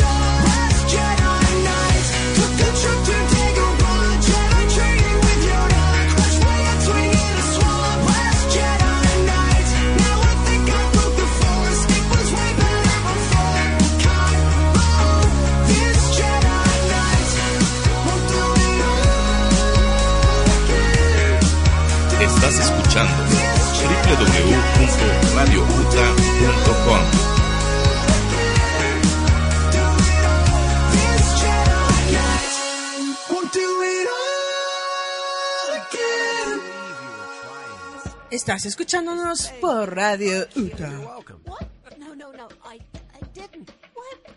Recuerda que este programa es patrocinado por Uta Bar Insurgentes, con dirección en Insurgentes Norte, número 134, Colonia Santa María La Ribera. What's nice to see, Padawans never change. Trust in the force, let's begin. Bien, este ya es nuestro cuarto bloque, esto es Giant Metal Roboto y nosotros vamos a seguir hablando, pues ya más bien de Star Wars en general. Entonces, estábamos, se había comentado hace un momento de que si fans se adjudicaron eh, boy, el boicot de esta película, cómo atacaron episodio 8, que hay mucho hate acerca de Han Solo, bueno, de la película de Solo, y pues eso te pone a pensar en el en cómo tiene que cambiar la franquicia o, o cómo o cómo va a mantener Disney esto, ¿no? Todo. A ver, Bernie. Se está diciendo que Star Wars tiene que cambiar, que precisamente para combatir la fatiga a lo mejor le van a dar más tiempo o van a cambiar la fórmula, etcétera, etcétera. ¿Qué es lo que se tiene que hacer? ¿Con Star Wars? No tienes que hacerle gran cosa. O sea, de que va a ser... me- Star Wars hace dinero no, no con las películas, hace dinero con todo. Con los juguetes. Los, los mismos que ahorita están boicoteando. O sea, que creen que sí están boicoteando. Que porque no la han ido a ver al cine. Son los mismos que están emocionados porque el, el parque de diversiones. es Entonces, que el parque de diversión está genial, Star Wars Experience, ¿no? Se llama en Disney. Exacto. Tenemos que Sí, ir. pe- pero es de los mismos que te dieron episodio 8. Y, y de hecho el parque va por la tónica de, de episodio 7, 8 y 9, que son este la resistencia y la Ah, primera no, orden. Yo quiero, yo quiero el Millennium Falcon del, del 4. No, pero ese no va a estar, va a estar el nuevo. ¿Por qué? Porque las películas son las que están. Ah, no, Entonces es, es medio difícil con una mano este, golpearte y con la otra así como acariciarte. Entonces, en algún punto este, te- terminas equivocándote. Pero hasta también los, los productos están fracasando, ¿no? Había en diciembre pasado, se supone que la franquicia de Star Wars es la que más juguetes vende en todo el mundo. Y sin embargo, en diciembre pasado, si tú ibas a cualquier tienda de juguetes, lo que estaba lleno en las, en las repisas eran juguetes de Star Wars. La gente no se estaba llevando a la, a la chinita, al negrito, bla, bla, bla. Solamente se llevaban a, a, a Luke, a Luke Skywalker. ¿Quién los ¿no? iba a querer? A ver. Uno que otro se llevaba a, a Erso. Jyn Erso. A Jyn Erso. Es se que ahí- a Kylo Ren, se a Ahí Darth hay otra, hay otra cosa que no estamos tomando en cuenta. Star Wars se posicionó de muchas cosas porque era lo único que había. Ajá. Y cuando estrenó, revolucionó, cambió y puso parámetros para otras cosas. Sí. Hoy en día ya no. Hoy en día ya hay muchísimas más cosas. Hoy en día el mercado es muchísimo más difícil. Lo vimos en la taquilla. Tienes un montón de, de competencia. Tienes un montón de productos. Hija, igual es mi, mi producto. Igual Marvel y Disney son lo mismo. No me importa en qué gastes tu dinero. Lo que, lo que me importa es que lo gastes en mi producto. Es mi producto, ¿no? O el tarrito es lo mismo. Y sabes qué? Me cuesta exactamente igual. Exacto, ¿no? Buen punto. Pero ahí te va. No Obviamente va- se van a batir récords, obviamente van a generar más cosas, obviamente se van a dejar de comprar otras. ¿Solo va Y- a batir récords? Y en 20 No. años vas a ver un comic rock show, pero ya con todas estas cosas que ya van a ser otra vez nostalgia de otras generaciones. Ojalá siga Rock Show en 20 años. Yo diría en 5. Nada más, así. No me voy, no voy tan lejos, ¿eh? Yo diría en 5.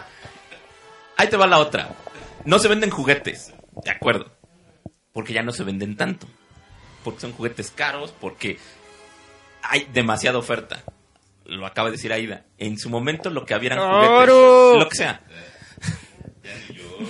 Y aparte porque es algo Pero que- dime, ahorita vas a un Walmart Y está lleno. y en, ca- en cada este eh, apartado de la tienda hay algo de Star Wars. Hay un plato, hay una taza, hay Hannah unas Montana también. Hay ropa. Entonces, Hannah Montana también había. por, Hannah Montana. Pero de tú En empiezas, su momento tú empiezas a vender de otras cosas. O sea, de repente ya no estás vendiendo la figura de tres cuartos clásica, ¿Por qué? Porque el oficinista está comprando la estatua de Bandai que cuesta mil pesos. ¿Sabes qué? Yo no quiero esas porque son juguetes. Esta es una estatua muy bonita para mi oficina. La mamá a la que le gusta Star Wars de repente le, le compra un mameluco al niño de un año. De Chewbacca. el niño no tiene ni idea. Pero se ve bien lindo. No, es que algo así porque pasando, bueno, un poquito a otra franquicia con los juguetes de Infinity War.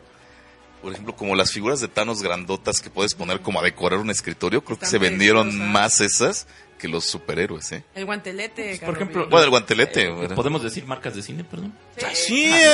La exclusiva de Cinépolis se vendió súper bien. Es que está bien bonito todo. Y es una, es una figura carísima que en cualquier lugar encuentras el equivalente, pero, te- pero se la vendiste al no coleccionista. En el Rock Show está en 150 pesos. ¿Y en cuánto te la vendimos en el cine? En el cine estaba en 700 el paquete. Insisto, se la vendiste a godines, no a coleccionistas, no a fans de cómics. Es gente que le gusta la franquicia y que, y Y no tiene bronca. Y No compra. tiene bronca en... com- ¿Sabes qué? Esta no está le bonita. duele. Y no le duele porque dice, yo lo quiero comprar, tengo dinero, tome.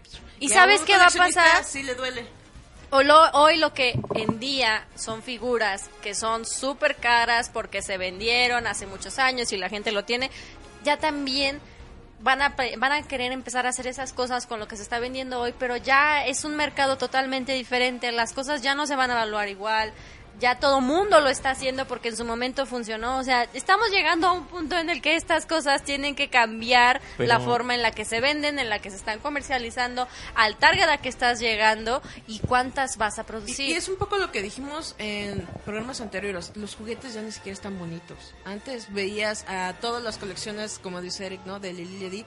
Estaban hermosas las naves, todos los muñequitos estaban preciosos. Y ahorita ya es como el mismo mono feo.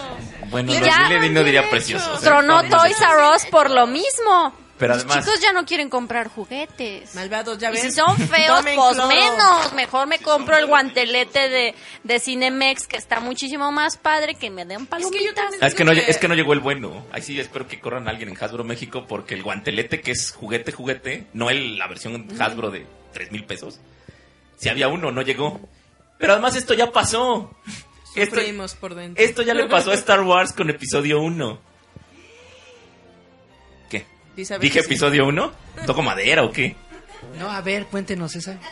Tú te acuerdas, tú estuviste ahí. Es tú- que, Tú lo es- es que viviste, perdo- ching. Perdón, yo en episodio 1, episodio 2, episodio 3 yo compraba juguetes y juguetes y juguetes. No vi... ¿No viste el que...? La decadencia no la vi. Con episodio 1 se hicieron las, las ventas este, de medianoche. Gente asaltaba los Toy R Us. El de Nueva York fue, fue muy famoso porque fue el que reportó todo mundo. Y la gente decía... Este, te interrumpo, perdón. La gente decía, dice estas cosas para pagar la universidad de mis hijos. Entonces me llevo el mío, uno para tener cerrado y otro para vender. Entonces todo el mundo se los llevó. Como la burbuja de los cómics. Exactamente, que pasó al Sí. mismo tiempo. Esto ya le pasó al mundo del coleccionismo. Y vamos de regreso. Y la burbuja de los cómics va en lo mismo. Estamos comprando portadas variables que no valen Se 5 quedaron centavos. sin dinero y entonces sacaron toda su colección de episodio 1 queriendo venderla para ver cuánto sacaban y se dieron cuenta de que no, valía Sale nada. que no, No costaba nada. salieron- de cada una de las figuritas salieron millones y millones y todo el mundo las tiene. Y con los cómics pasa lo mismo. ¿Por qué no hay los cómics de la cómics edad dorada? lo mismo.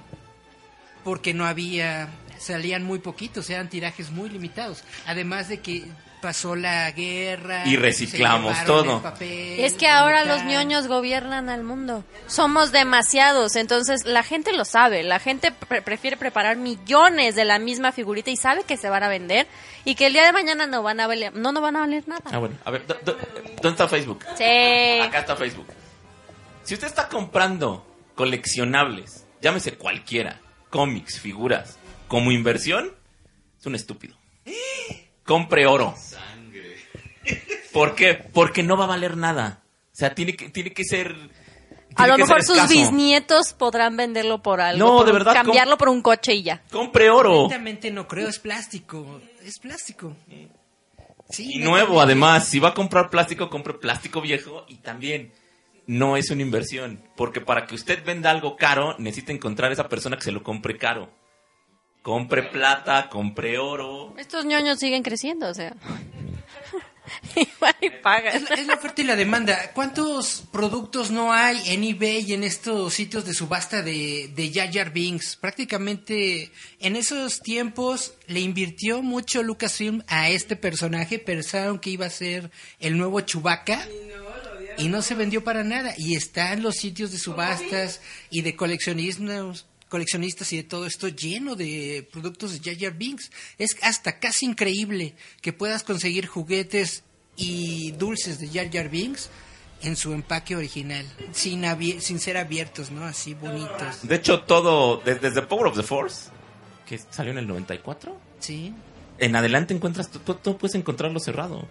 No hay bronca. bonito. Y lo vintage, lo de Kenner y lo de aquí de Lily Ledy, ti- tiene un sobreprecio enorme porque alguien les dijo, Tiene un sobreprecio porque en algún momento alguien dijo, no, estos juguetes de Lily Ledy, como son muy eh, diferentes a los que salieron en Estados Unidos y bla, bla, bla, hay un mercado coleccionista que lo está buscando y te lo voy a vender como si fueran las perlas de la Virgen. y hay- ¿Y qué pasa? Que no cuesta tanto, porque aún así, aunque Lili Ledy haya sido una empresa mexicana y hayan producido en menor escala, de todas formas, sacaron suficientes figuritas para todo México. Entonces hay un montón de estas figuritas. Y de las que no hay, de las que son realmente coleccionistas y de las que realmente son muy buscadas, pues cuántas hay, como 10, 15, 20 en todo el mundo. ¿y sabes cuál es la, ¿sabes cuál es la que sigue de esa? Ya no son productos oficiales, ya estoy comprando piratería. Estoy comprando botlegs, porque El los botlegs son los raros. Exactamente, bueno, eh, aquí en México se dio mucho el bootleg, que tú ibas al mercado de la de Sonora, Lagunilla y todo eso y te encontrabas así literal, yo me acuerdo como barriles hasta el tope de Darth Vader. Había un montón de Darth Vader, yo me acuerdo cada vez que salía a la calle me compraba unos dos, tres Darth Vaders. Y entonces hasta yo, eh, mi, mi Darth Vader de, de, lo tenía yo guardadito y jugaba con los, con los chafitas. Por- porque había de todos. Porque había de un montón. Y ahora, si usted se quiere dejar engañar, hágale caso a los que le dicen que el Gamorreanguar amarillo es de Puebla y el Gamorreanguar rojo es de Monterrey. Entonces se vale distinto. Y todos se inyectaban en la misma fábrica. Pero bueno, ya. dentro de la misma fábrica no existían los estándares de producción que se tienen en otras compañías y pues sí, por eso salen de diferentes colores, pero no porque... La que me- lo que me gusta es que los gringos hacen botlegs para vendernos. Exactamente, exactamente. Entonces, Ya. Ay, me Entonces, sorprende ¿qué más va- pensé que Eric, qué- Eric jugaba con figuras de acción. Tuviste infancia. claro que sí. Yo, yo todavía, hasta el 95, 96, yo estaba con mis juguetitos de Batman y... no, yo todavía juego con... Batman, Superman, Sí. bla, bla, bla. Ya voy a subir una- con mis figuras de acción, voy a subir una foto. Salió, sa- salió una edición de la muerte de Superman con Batman y Doomsday. Yo los ponía a pelear así. Batman contra Doom- Doomsday. Doomsday. O sea, Superman. mira, Superman, eh, eh, sí, porque dije Perdón, Batman ya, Superman. chi- déjame chichi, este, Superman la, de- mira, Batman contra Doomsday, o sea, lo que no viste en Batman contra Superman, porque Ben Affleck se vio bien Yo creo sacatón. mis propias historias porque sí tengo cerebro y tengo es que- creatividad. Es que era, este, ¿cómo se llama? Pensaste, hiciste lo que no se atrevió a hacer este Zack Snyder. Una- contra Doomsday. Estaba, bueno, es que el, pero la franquicia de Star Wars la tienen que dejar descansar. Va a haber un episodio 9, que al rato vamos a hablar de eso. Pero ahorita que, se- eh, que están anunciando los 80.000 spin-offs, bueno, no anunciando, rumoreando, Tienes, tienes dos trilogías en puerta. tienes dos trilogías en puerta. Yo creo que tendrías que moverte hacia el pasado, ¿Sí? que te permite jugar con lo que, lo que le ha funcionado a Disney. O sea, que son los Jedi y los Sith. ¿Qué es lo que más, qué es lo que más se vende? O sea, Claro. en, Navidad lo que se acaba son los sables. ¿Por qué? Porque, son- porque es el juguete divertido, es lo que tú quieres de Star Exacto. Wars. Entonces tendrías que moverte hacia atrás en, la línea de tiempo para que haya Jedi y Sith y además alejarte un poco de tu cronología allá, o sea, que puedas jugar. Si te mueves 10.000 años al pasado, hay Jedi y Sith y puedes contar la historia que tú quieras. Estás lo suficientemente lejos de, de, lo, que va, de lo que va a pasar. Y de nuevo, él está pensando en cosas que ya sabe que existen. ¿Quién sabe? Igual y pueden crear otro universo, otros planetas, otros personajes. Es que es eso, ¿Para cuándo, hacer ¿para eso. cuándo tienes programada la siguiente trilogía? Para el 224 es, ¿no? Pues imagina, ahorita estamos en la temporada en la que estamos viviendo Star Wars porque están estrenando películas. Después del episodio 9 nos quedan dos spin-off que todavía no se han confirmado. El de Boba Fett ya más o menos va en camino, pero ni siquiera han dicho ya está en preproducción. Estamos viendo Estamos que si el guion, si cuánto ¿no? tiempo se quedó el guion de Han Solo también guardado y empolvado. O sea, son cosas que todavía no están seguras. Yo ya les dije la rebelión de los Wookiees, pero no me quieren hacer caso. Imagínate, todo lleno de puras cosas peludas. Sería los 90. Pinten los rosas, hagan chubacas rosas para que digan que son niñas. Y te digo, yo creo que la tendrías que pensar más. Tendrías que aguantarle a las películas. Eh, eh, con Marvel lo estás haciendo bien porque estás estrenando a veces hasta tres películas al año, ¿no? O sea, te está saliendo, pero porque ya lo vas construyendo bien. Empieza a tener ese modelo de producción. Aquí todavía no lo agarras. Entonces sí tendrías a lo mejor que pausar algo después de episodio 9. Aguántale un año. Y ahora sí otra vez. Y además tus dos, peli- tus dos trilogías pues se tienen que se tienen que cruzar, ¿no? Y estás planeando la serie, que es con el servicio de, de streaming de Disney. Entonces vas a tener esos tres proyectos, los dos spin-offs anunciados y la nueva serie animada. Aparte de las novelas y cómics. Sí, sí se está llenando muy feo. O sea, por eso te tienes que desmarcar de los... ¿Cuántos años de cronología son así? De episodio 1 a, epi- a- a episodio 9. Como 50. Como 50 años. O sea, te- te tienes que separar de ahí y te tienes que separar mucho. O sea, a lo mejor la serie te permite jugar, oiga, quiero los diseños de los troopers. Ah, pues que se queden. Pero las películas sí te, ten- se te tendrían que mover. Porque pasa lo de Han Solo. Es que no es Harrison Ford. Es que no se parece. Entonces es, ¿para qué le sigues aventando cosas a... Pasó con episodio 1. Pero Rogue One nos enseñó que sí puedes hacer historias con personajes que nadie conoce. Si la historia Y que mates es, ahí es mismo. suficientemente buena, Y que matas ahí mismo. la gente va al cine, ¿no? ¿no? No forzosamente tienes que meter a los Han Solos y a los Boba Fetts y a los Mace Windows. Estaría muy chido Pero, la película de oh, de Windows. Mace Window era porque estaban anunciando mucho una de, de bueno, se estaba rumorando una de Obi-Wan, ¿no? Pero igual McGregor quiere. McGregor. Bueno, que está como en disposición. Pero es que eso es, por ejemplo, lo que yo les digo, que a mí me gustaría ver una película de Star Wars que te metan dentro de lo que es cómo nace un Sith y cómo nace un Jedi. Para Y te puedes ir millones de años antes. Pero digo, pero que digas Cristo, ya lo decía yo, para que todos los únicos y especiales digan, sí, soy un Sith. Y todos los Eric digan, sí, a fuerza, soy un Jedi. O sea, eso estaría muy bonita, porque es lo que decía, que si podríamos ver a los otros Dart. que Sería muy chido cómo se empezaron a, a corromper entre ellos mismos, toda su organización, todo su imperio, ¿no? Digo, estaría Bien. bonito. Ah, ya vamos a corte. Vamos a corte, vamos, esto se llama I Have the Hike, the Ground. I Have the High Ground, corrijo. I have the higher Ground. ground. ground, o sea, De estoy Star Wars el- Song. el- Sí, acá chido, estoy chido. Regresamos ya al último bloque porque vamos a hablar un poquito de más del futuro El futuro de de Star, Star Wars. ¿bien? Regresamos a Roboto. Estás escuchando www.radiouta.com.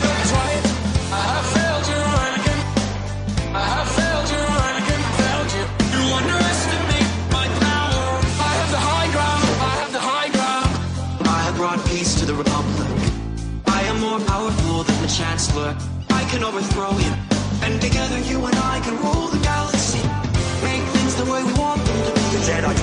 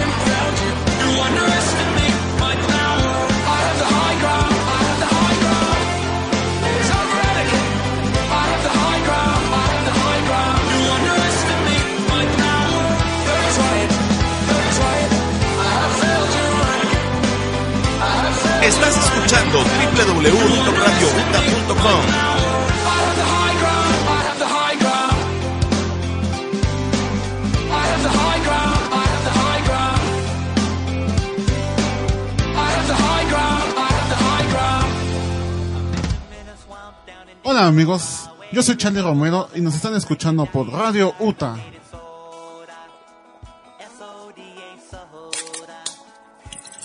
Disfruta todas las variedades que Cervecería Artesanal Belcebú tiene preparadas para ti en el bar Uta Insurgentes. Insurgentes Norte 134, Santa María la Ribera.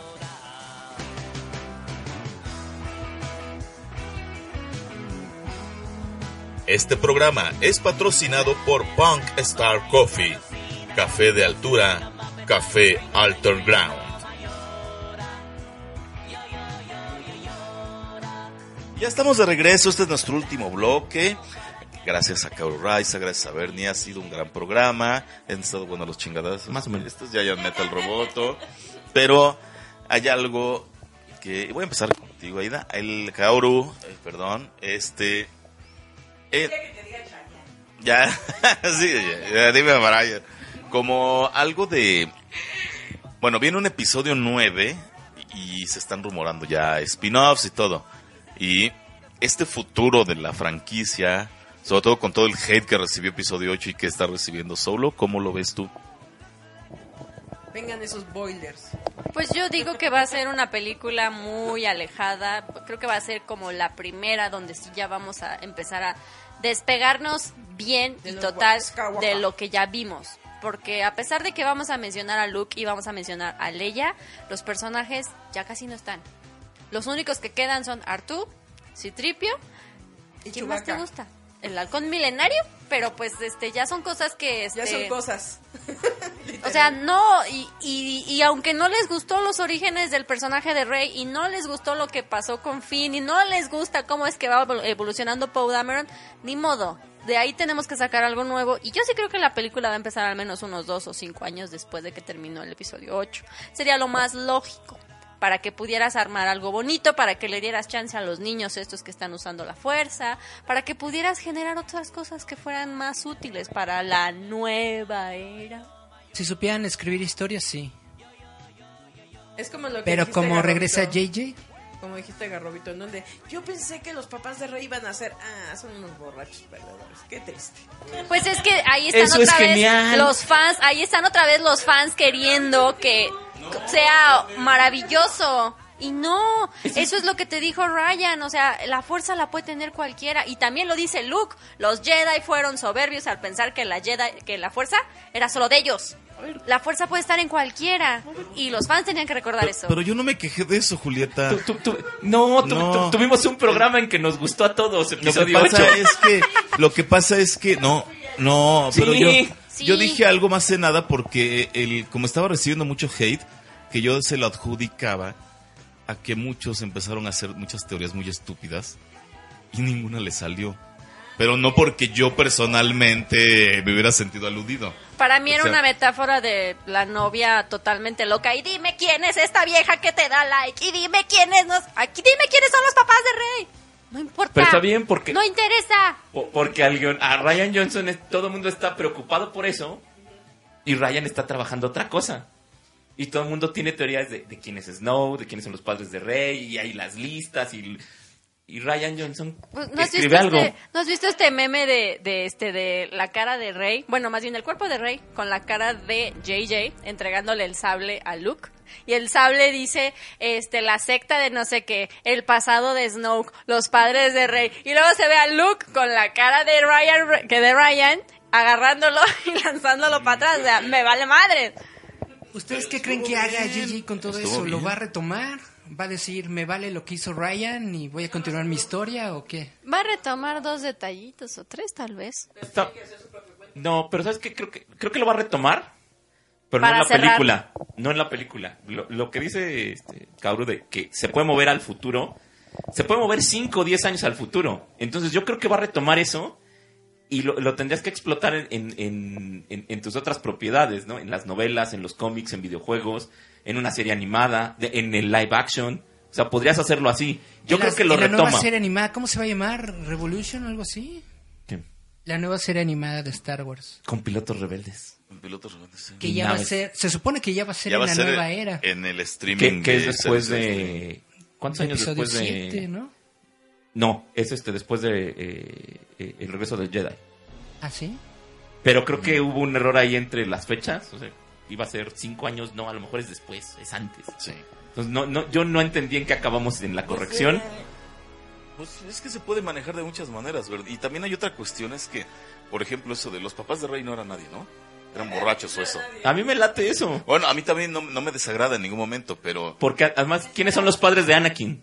No, no tanto. Yo creo que mucha gente sí. Y Bueno, es que, Skywalker- o pon tú, vámonos a este, a este extremo. Sí esperaba yo o cualquier algo más, pero hubo gente que se clavó demasiado en eso.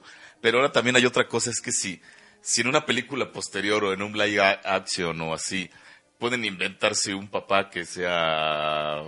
Pueden inventarse mil cosas. Tienes Porque puede ser mucho una- carrete puede- para puede ser escribir. La, la mentira.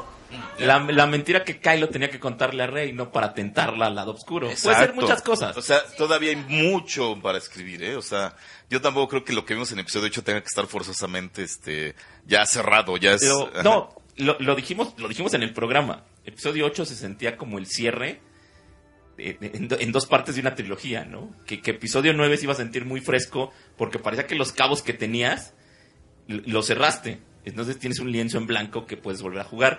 Al ser J.J. Abrams, o sea, quién sabe qué tanto retome, quién sabe qué tanto regrese de, de lo que quitó este Ryan Johnson. Pero puedes hacer lo que quieras. Si te puedes mover 10 años al futuro, lo puedes hacer. O 5, o puedes iniciar al mes. ¿Y la gente sí va a ir a ver el episodio 9? Sí, ¿O sí. van a traer el todo el hate de, de Solo No, y de sí lo va a ver. los últimos Jedi? No, claro que lo van a ver. A o a mí, lo mejor ¿sabes va a ser el episodio con menos recaudación. No, si tiene ¿No? un final bueno, les va a encantar, lo van a ir a ver, No, lo van digo, a repetir. Es Star Wars y aparte de algo, yo nada más quiero saber, quiero ver qué pasa con Finn. ¿Qué pasará con ese muchacho? ¿Será que se va con la nueva o regresa a su Exacto? ¿volverá a echarle a los perros a la rey o se queda con su gordita china? O lo matan. Ojalá. Que muera.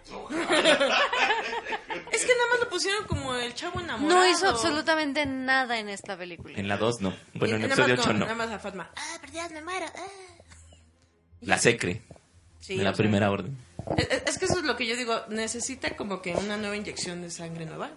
Tráiganme más nuevos personajes más chirindongos que yo diga, miren, Para eso están sí los es de- niños, ¿no? de, de mí. Ah, es que yo- Que saquen nada más Sí. viejitos mala- malhumorados. Puede haber, para mí el personaje que puede llevar, bueno, Rey va a ser obviamente la, el lado de la fuerza, ¿no? Está, para mí Poe Dameron puede ser el episodio 9 El nuevo muy Solo. apoyado en él. Porque es, es tu líder lógico y ya te quedaste sin los otros, ¿no? O sea, al perder a Lia y al ya resto fue por de... default.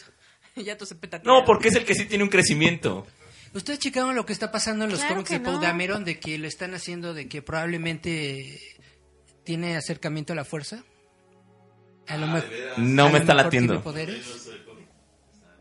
Lo, lo escuché, leí spoilers en internet y todo eso. A mí no me molesta, lo dijo. Si, a- si van a hacerle caso a Luke en alguna cosa, escúchenlo. Los Jedi no son los únicos que pueden usar la fuerza. Así que si un niño Pero de un planetita no está destinado a ser Jedi, no por eso va a dejar de usar la fuerza. Y puede usarlo que Dameron fue igual. el, fue el güey que, que se le puso al brinco a la, a la, a la generala en la navecita y que casi echa a perder todo. A mí, me- a mí me gustaría más que fuera un líder de, de la rebelión en forma a que fuera un caballero Jedi. O sea, o que tuviera A acercamiento ver, con la fuerza. es que ahí estás tú. solo de ahí. Que Pero- tenga la fuerza no quiere decir que se va a volver un Jedi. Por eso, pero me gustaría más que no tuviera acercamiento a la fuerza. Porque me sigue gustando que si bien la fuerza la puede usar cualquiera, que lo usen poquitos. Claro que no. Ay, necios. Es que siento que también debe estar un poco lo que es la parte humana, ¿no? Que ni es poderosa ni es nada, es el contrabalance acá. Chido que decirle, bueno, ok, tú tendrás todos los poderes del mundo mundial, pero, pero no tienes mi astucia ni mi habilidad y téngale, ¿no? O sea, esa como parte que dice, sí, a fuerza, soy yo, ¿no? El, el, chi- el chidito del grupo. Sí, o sea, obviamente, bueno, Rey, ¿no? De, de este lado, Poe Dameron yo creo va a tener un liderazgo fuerte y Finn va a seguir siendo el payaso, ¿no? O entonces les antoja que episodio 9 sea una película sobre Kylo Ren. Yo digo que sí, porque es un sí Algo importante. Y creo que fue el único de los personajes que de verdad tuvo un crecimiento en la película anterior. Ni siquiera Paul Dameron, que nada más agarró y hizo berrinche, porque no, lo escucharon. No, es que es eso. Yo digo que al final de cuentas te están mostrando a un chamaquito, o sea, el Kylo Ren, que es berrinchudo, es caprichoso, quiere seguir los pasos de y de repente se da cuenta, no, espérate, compa. Como que yo tengo que ser de otro estilo, ¿no? O sea, ya está como diciendo, a ver, voy a ser malo, pero ¿qué nivel de malo? O sea, yo soy malo, malocito, Totalmente. Pero es igual al abuelo. malvado. Exacto, pero está como que ahorita checando Igual, eso, igual ¿no? al abuelo, el abuelo llegó a donde llegó No, porque lo eh, llevaron ah, no, no, no. manipulándolo. Y ah, siempre hizo berrinches desde siempre, pero no al grado del, Y, del y- y Kylo Vader Ren. no ahorcaba a cualquier almirante que eh, no cumplió, lo ahorco. E- Este rompe. Pues Kylo saca el sable. Es idéntico. Pero ahorita está como viendo su nivel de malosidad, porque al final de cuentas ahorita no está eh, siguiendo órdenes de nadie. Él ya ascendió al trono, ¿no? Matando a todos. Ahora, ¿qué va a pasar ahí? Lo que siempre quiso Vader.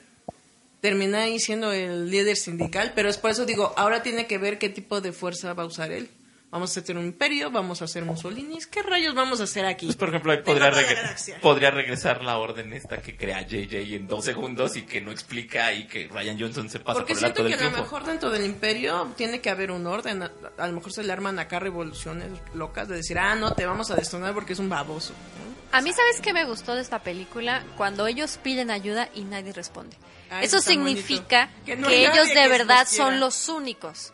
Y, y para mí tiene total sentido, porque ellos, ah, sí, estoy peleando por el bien de la República y de la galaxia, pero ¿a quién estoy ayudando? A nadie. Nadie sabe que existo porque yo no he ayudado a nadie. Háganse Entonces, perfiles de Facebook. ¿eh? Ajá. Haces, haces contacto con estos niños que están sufriendo en algún lugar de la galaxia y cuando ellos sepan que tú necesitas ayuda, sin duda te van a ir a ayudar. Y así es lo que se va armando, que es lo que vimos ahorita en Han Solo, ¿no? Que la ¿Cómo gente de verdad empieza a hacer alianzas porque todos necesitamos ayuda. Lamentablemente, pues vimos en el último, pues como que la cagaron. que todos fueron petateando.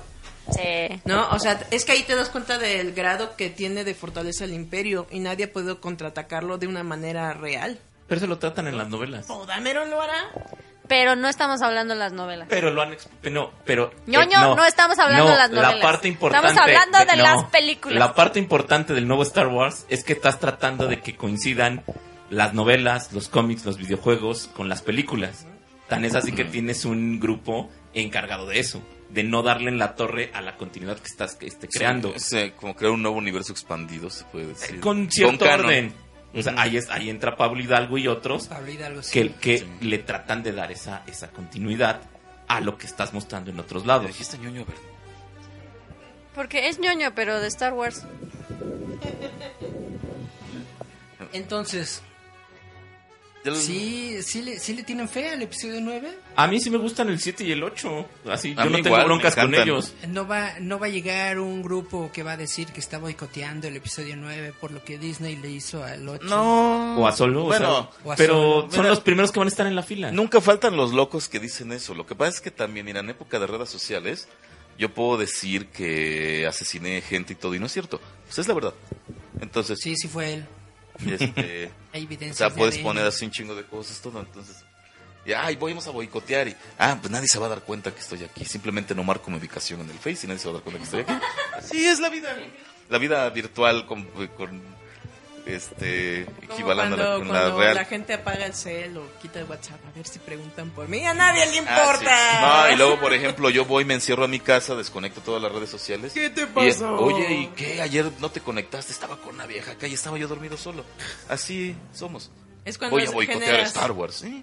No, es cuando dices, fui a Mira, la ¿qué? guerra civil. Es que me acordé de la escena de Moe en Los Simpson cuando le conectan el detector de mentiras. Estaba en mi casa viendo no sé qué, bueno, viendo una revista porno, bueno, un Bueno, catálogo del solo, mercado. Un catálogo de lencería. Ah, estaba solo. ¿Qué Listo. dice? Supermercado. Ah, Estaba solo Eh, solo en mi casa. Algo así, porque sí va a haber todo esto y de, de Siempre gente que se va a adjudicar un poco. Es que también, mira, por ejemplo. Oye, ¿no? imagínate decir, yo le gané a Disney. Ajá. Ah, ¿Sabes cuál me, me pareció una reverenda payasada? Hubo alguien que compartió en redes así de ¿por qué México es este muchísimo más eh, un, un mercado muchísimo más importante para Avengers Infinity War? Porque aquí mucho. porque aquí tienen 4000 pantallas acaparando toda la República y en Estados Unidos nomás tienen 2500 y yo así de a ver, a ver, est- Estados Unidos es casi tres veces o si no es que más más grande que México. Y tiene muchísimas más cadenas de cine que no solamente Allá Cinemex en el y más Cinépolis. feo, hay un mall. Hay un mall y hay un cine. Obviamente que hay muchísimas más salas de cine y, con, y si en México de verdad tuviéramos 4000, que sí lo creo muy factible, en Estados Unidos con eso no llenas ni la mitad del país. Y Y, ahí- es, y son del tipo de noticias que, ah, no, sí, retweet, retweet, porque no debemos consumir esto, ¿eh? O sea, nos están... no, pero- o sea, Pero Bueno, la última vez que fui al cine en Estados Unidos creo que era una, era una sala enorme. De estas que aquí de repente hay cines de 100, 100 butacas. Como y en Estados antigua- Unidos son así de, oiga, estos cines son enormes, son como los viejos de Sí, aquí. exacto, es como el de universidad que antes había. Pero es que también... O sea, no sé si en cines de pueblitos, como sean, nada más he ido a, a- a cines en ciudades grandes. Y han sido así de, oiga, esto está enorme. Pero eso es lo que me digo. Aquí, como decimos, a un Godínez no le duele quemar 500 varos. de- Nada más con dos personas. Y allá en Estados Unidos, como es un poco más barato, dicen, ay no, ir a gastar que 3 dólares, ay qué flojera. Mejor lo veo en mi aplicación, ¿no? Pero aquí no nos duele como que decimos, no, miren, poder adquisitivo, morros. No, pero bueno, también o sea, son cosas de cultura. Es más, ya no tenemos mucho tiempo. También son cosas de cultura porque a veces Mamá deudas con algo a veces como para lucirlo, ¿no? Exacto. Entonces, pero, y el gringo no tiene esa cultura. Eso lo hablamos en otro programa. Este, Es ya, que imagínate, allá cuánto cuesta un DVD? Como 2 dólares, 3 dólares, y aquí están caros. Por ejemplo, en, en Estados Unidos, eh, que un niño tenga 20 dólares es... Puta, güey, tiene un chingo de dinero ese 100 niño. dólares eres... Y un boleto maltón. de cine te sale en 7 dólares más impuesto. Entonces, cuando tú vas a comprar palomitas, te sale alrededor de 5, 6 dólares tu palomita, tu refresco. O sea, una ida al cine, nada más de una persona, te sale alrededor de 15, 16, 17 dólares y ya te acabaste los 20 que te dan al mes. Entonces, si vas con tu chava, te salen unos 30.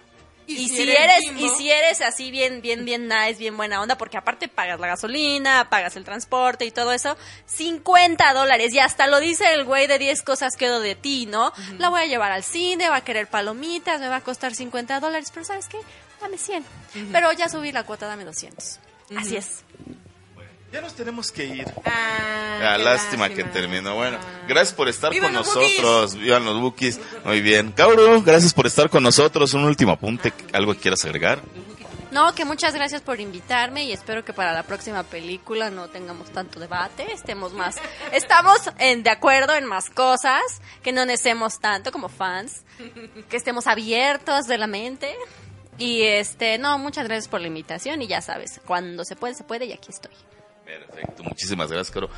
Bernie Soto, gracias por estar con nosotros, por venir aquí a, a debatir, a pelear. No, no, igual- es cierto, a igual, comentar. gracias por la invitación. O sea, Qué padre que Siempre es un haciéndolo. gusto. Ya llevamos tres, este, Tres llevamos tres películas. Tendríamos que, este, pa- para el siguiente ir planeando así otra vez episodio 7, episodio 8, rumbo a episodio 9. Sí. Tendríamos que ir haciéndolo. Hay que hacer otra vez corajes. Todavía. Pero este, lo malo es que va a ser como hasta 2019, ¿no? Diciembre de 2019, episodio 9. Entonces, pues bueno, nos va a tener que esperar bastante, pero va a haber algún pretexto con el cual nos podamos volver a reunir en algún otro programa. Eh, ¿sabes? eh, eh, eh, el año que entra cumple 42 años Star Wars. Ah, es este... Sí, a mí hay muchas cosas por hablar, eh, pero son bienvenidos ustedes cuando gusten y gracias por estar. No, a con ustedes, nosotros. gracias. Gracias. eh. Yuli, nos vamos, gracias. ¡Viva los bookies! ¡Uh! Ya, Adi. ándale, ¿ves? Eric, muchas gracias, señor. Muchas gracias por escucharnos una semana más. Les recordamos que tenemos nuestra Nah. página roboto.mx donde hablamos de todas estas cosas. Tenemos ahí como... Hay- Y pronto hay- revista hay digital. una reseña de solo, hay como tres de Deadpool y hay como dos de Infinity War, entonces ahí está toda la información que ustedes quieren y también les recordamos que este fin de semana, exactamente cuando están escuchando este programa, ya va a salir la tercera revista digital, digital. de Roboto Has Issues, entonces les vamos a poner los links para que la descarguen porque va a estar muy chida. Perfecto, muy bien. Muchas gracias. Bueno, pues nos despedimos. Vámonos con dos rolas. We Didn't Start the the fire Ah, estos Star Wars parodias. Ah, y con Weird Al, con Jankovic. Vea. Vamos, nos despedimos. Jankovic. Entonces. La historia comienza. La historia comienza. Entonces, nos despedimos, nos escuchamos Doña Nocho. Gracias por el favor de su atención y que la fuerza los acompañe. Estás escuchando www.radioputa.com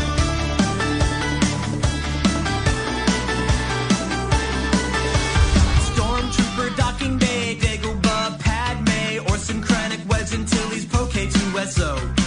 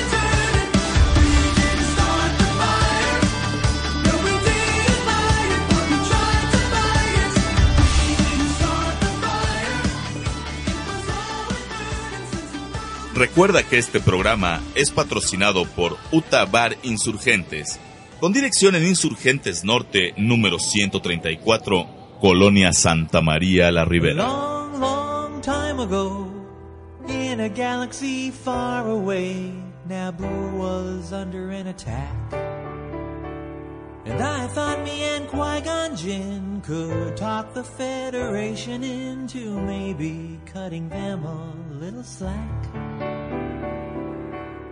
Their response, it didn't thrill us. They locked the doors and tried to kill us. We escaped from that gas, then met Jar Jar and Boss Nass. We took a bongo from the scene and we went to feed to see the Queen. We all wound up on Tatooine. That's where we found this boy. Oh my, my, this here Anakin guy. Maybe Vader someday later, now he's just a small fry. And he left his home and kissed his mommy goodbye, saying soon I'm gonna be a Jedi. Soon I'm gonna be a Jedi. Did you know this junkyard slave isn't even old enough to shave? But he can use the force, they say. Ah, do you see him hitting on the queen? Though he's just nine and she's fourteen. Yeah, he's probably gonna marry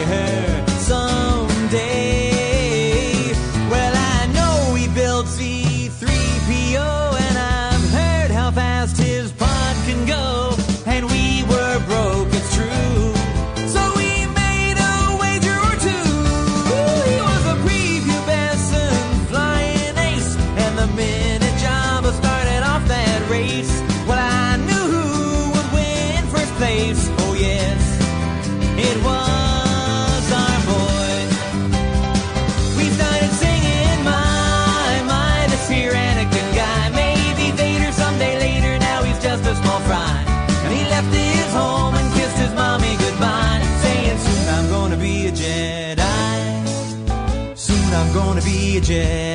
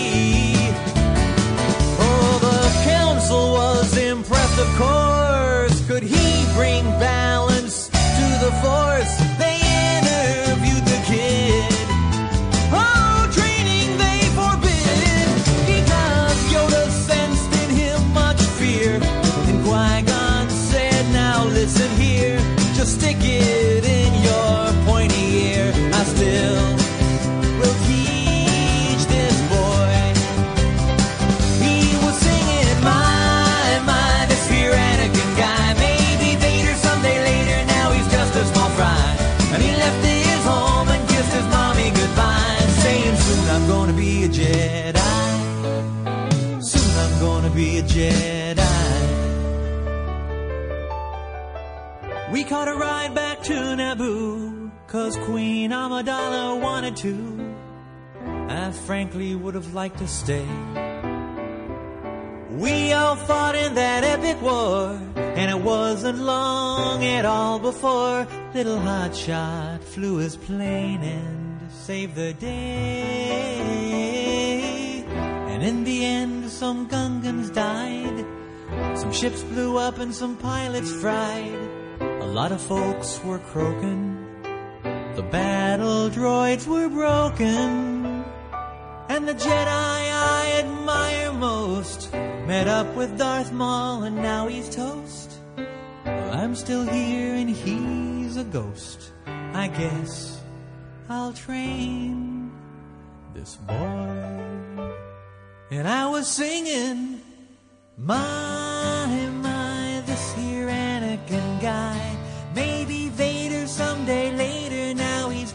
small fry. And he left his home and kissed his mommy goodbye, saying soon I'm gonna be a Jedi. Soon I'm gonna be a Jedi. We were singing, my, my, this here Anakin guy. Maybe Vader someday later, now he's just a small fry.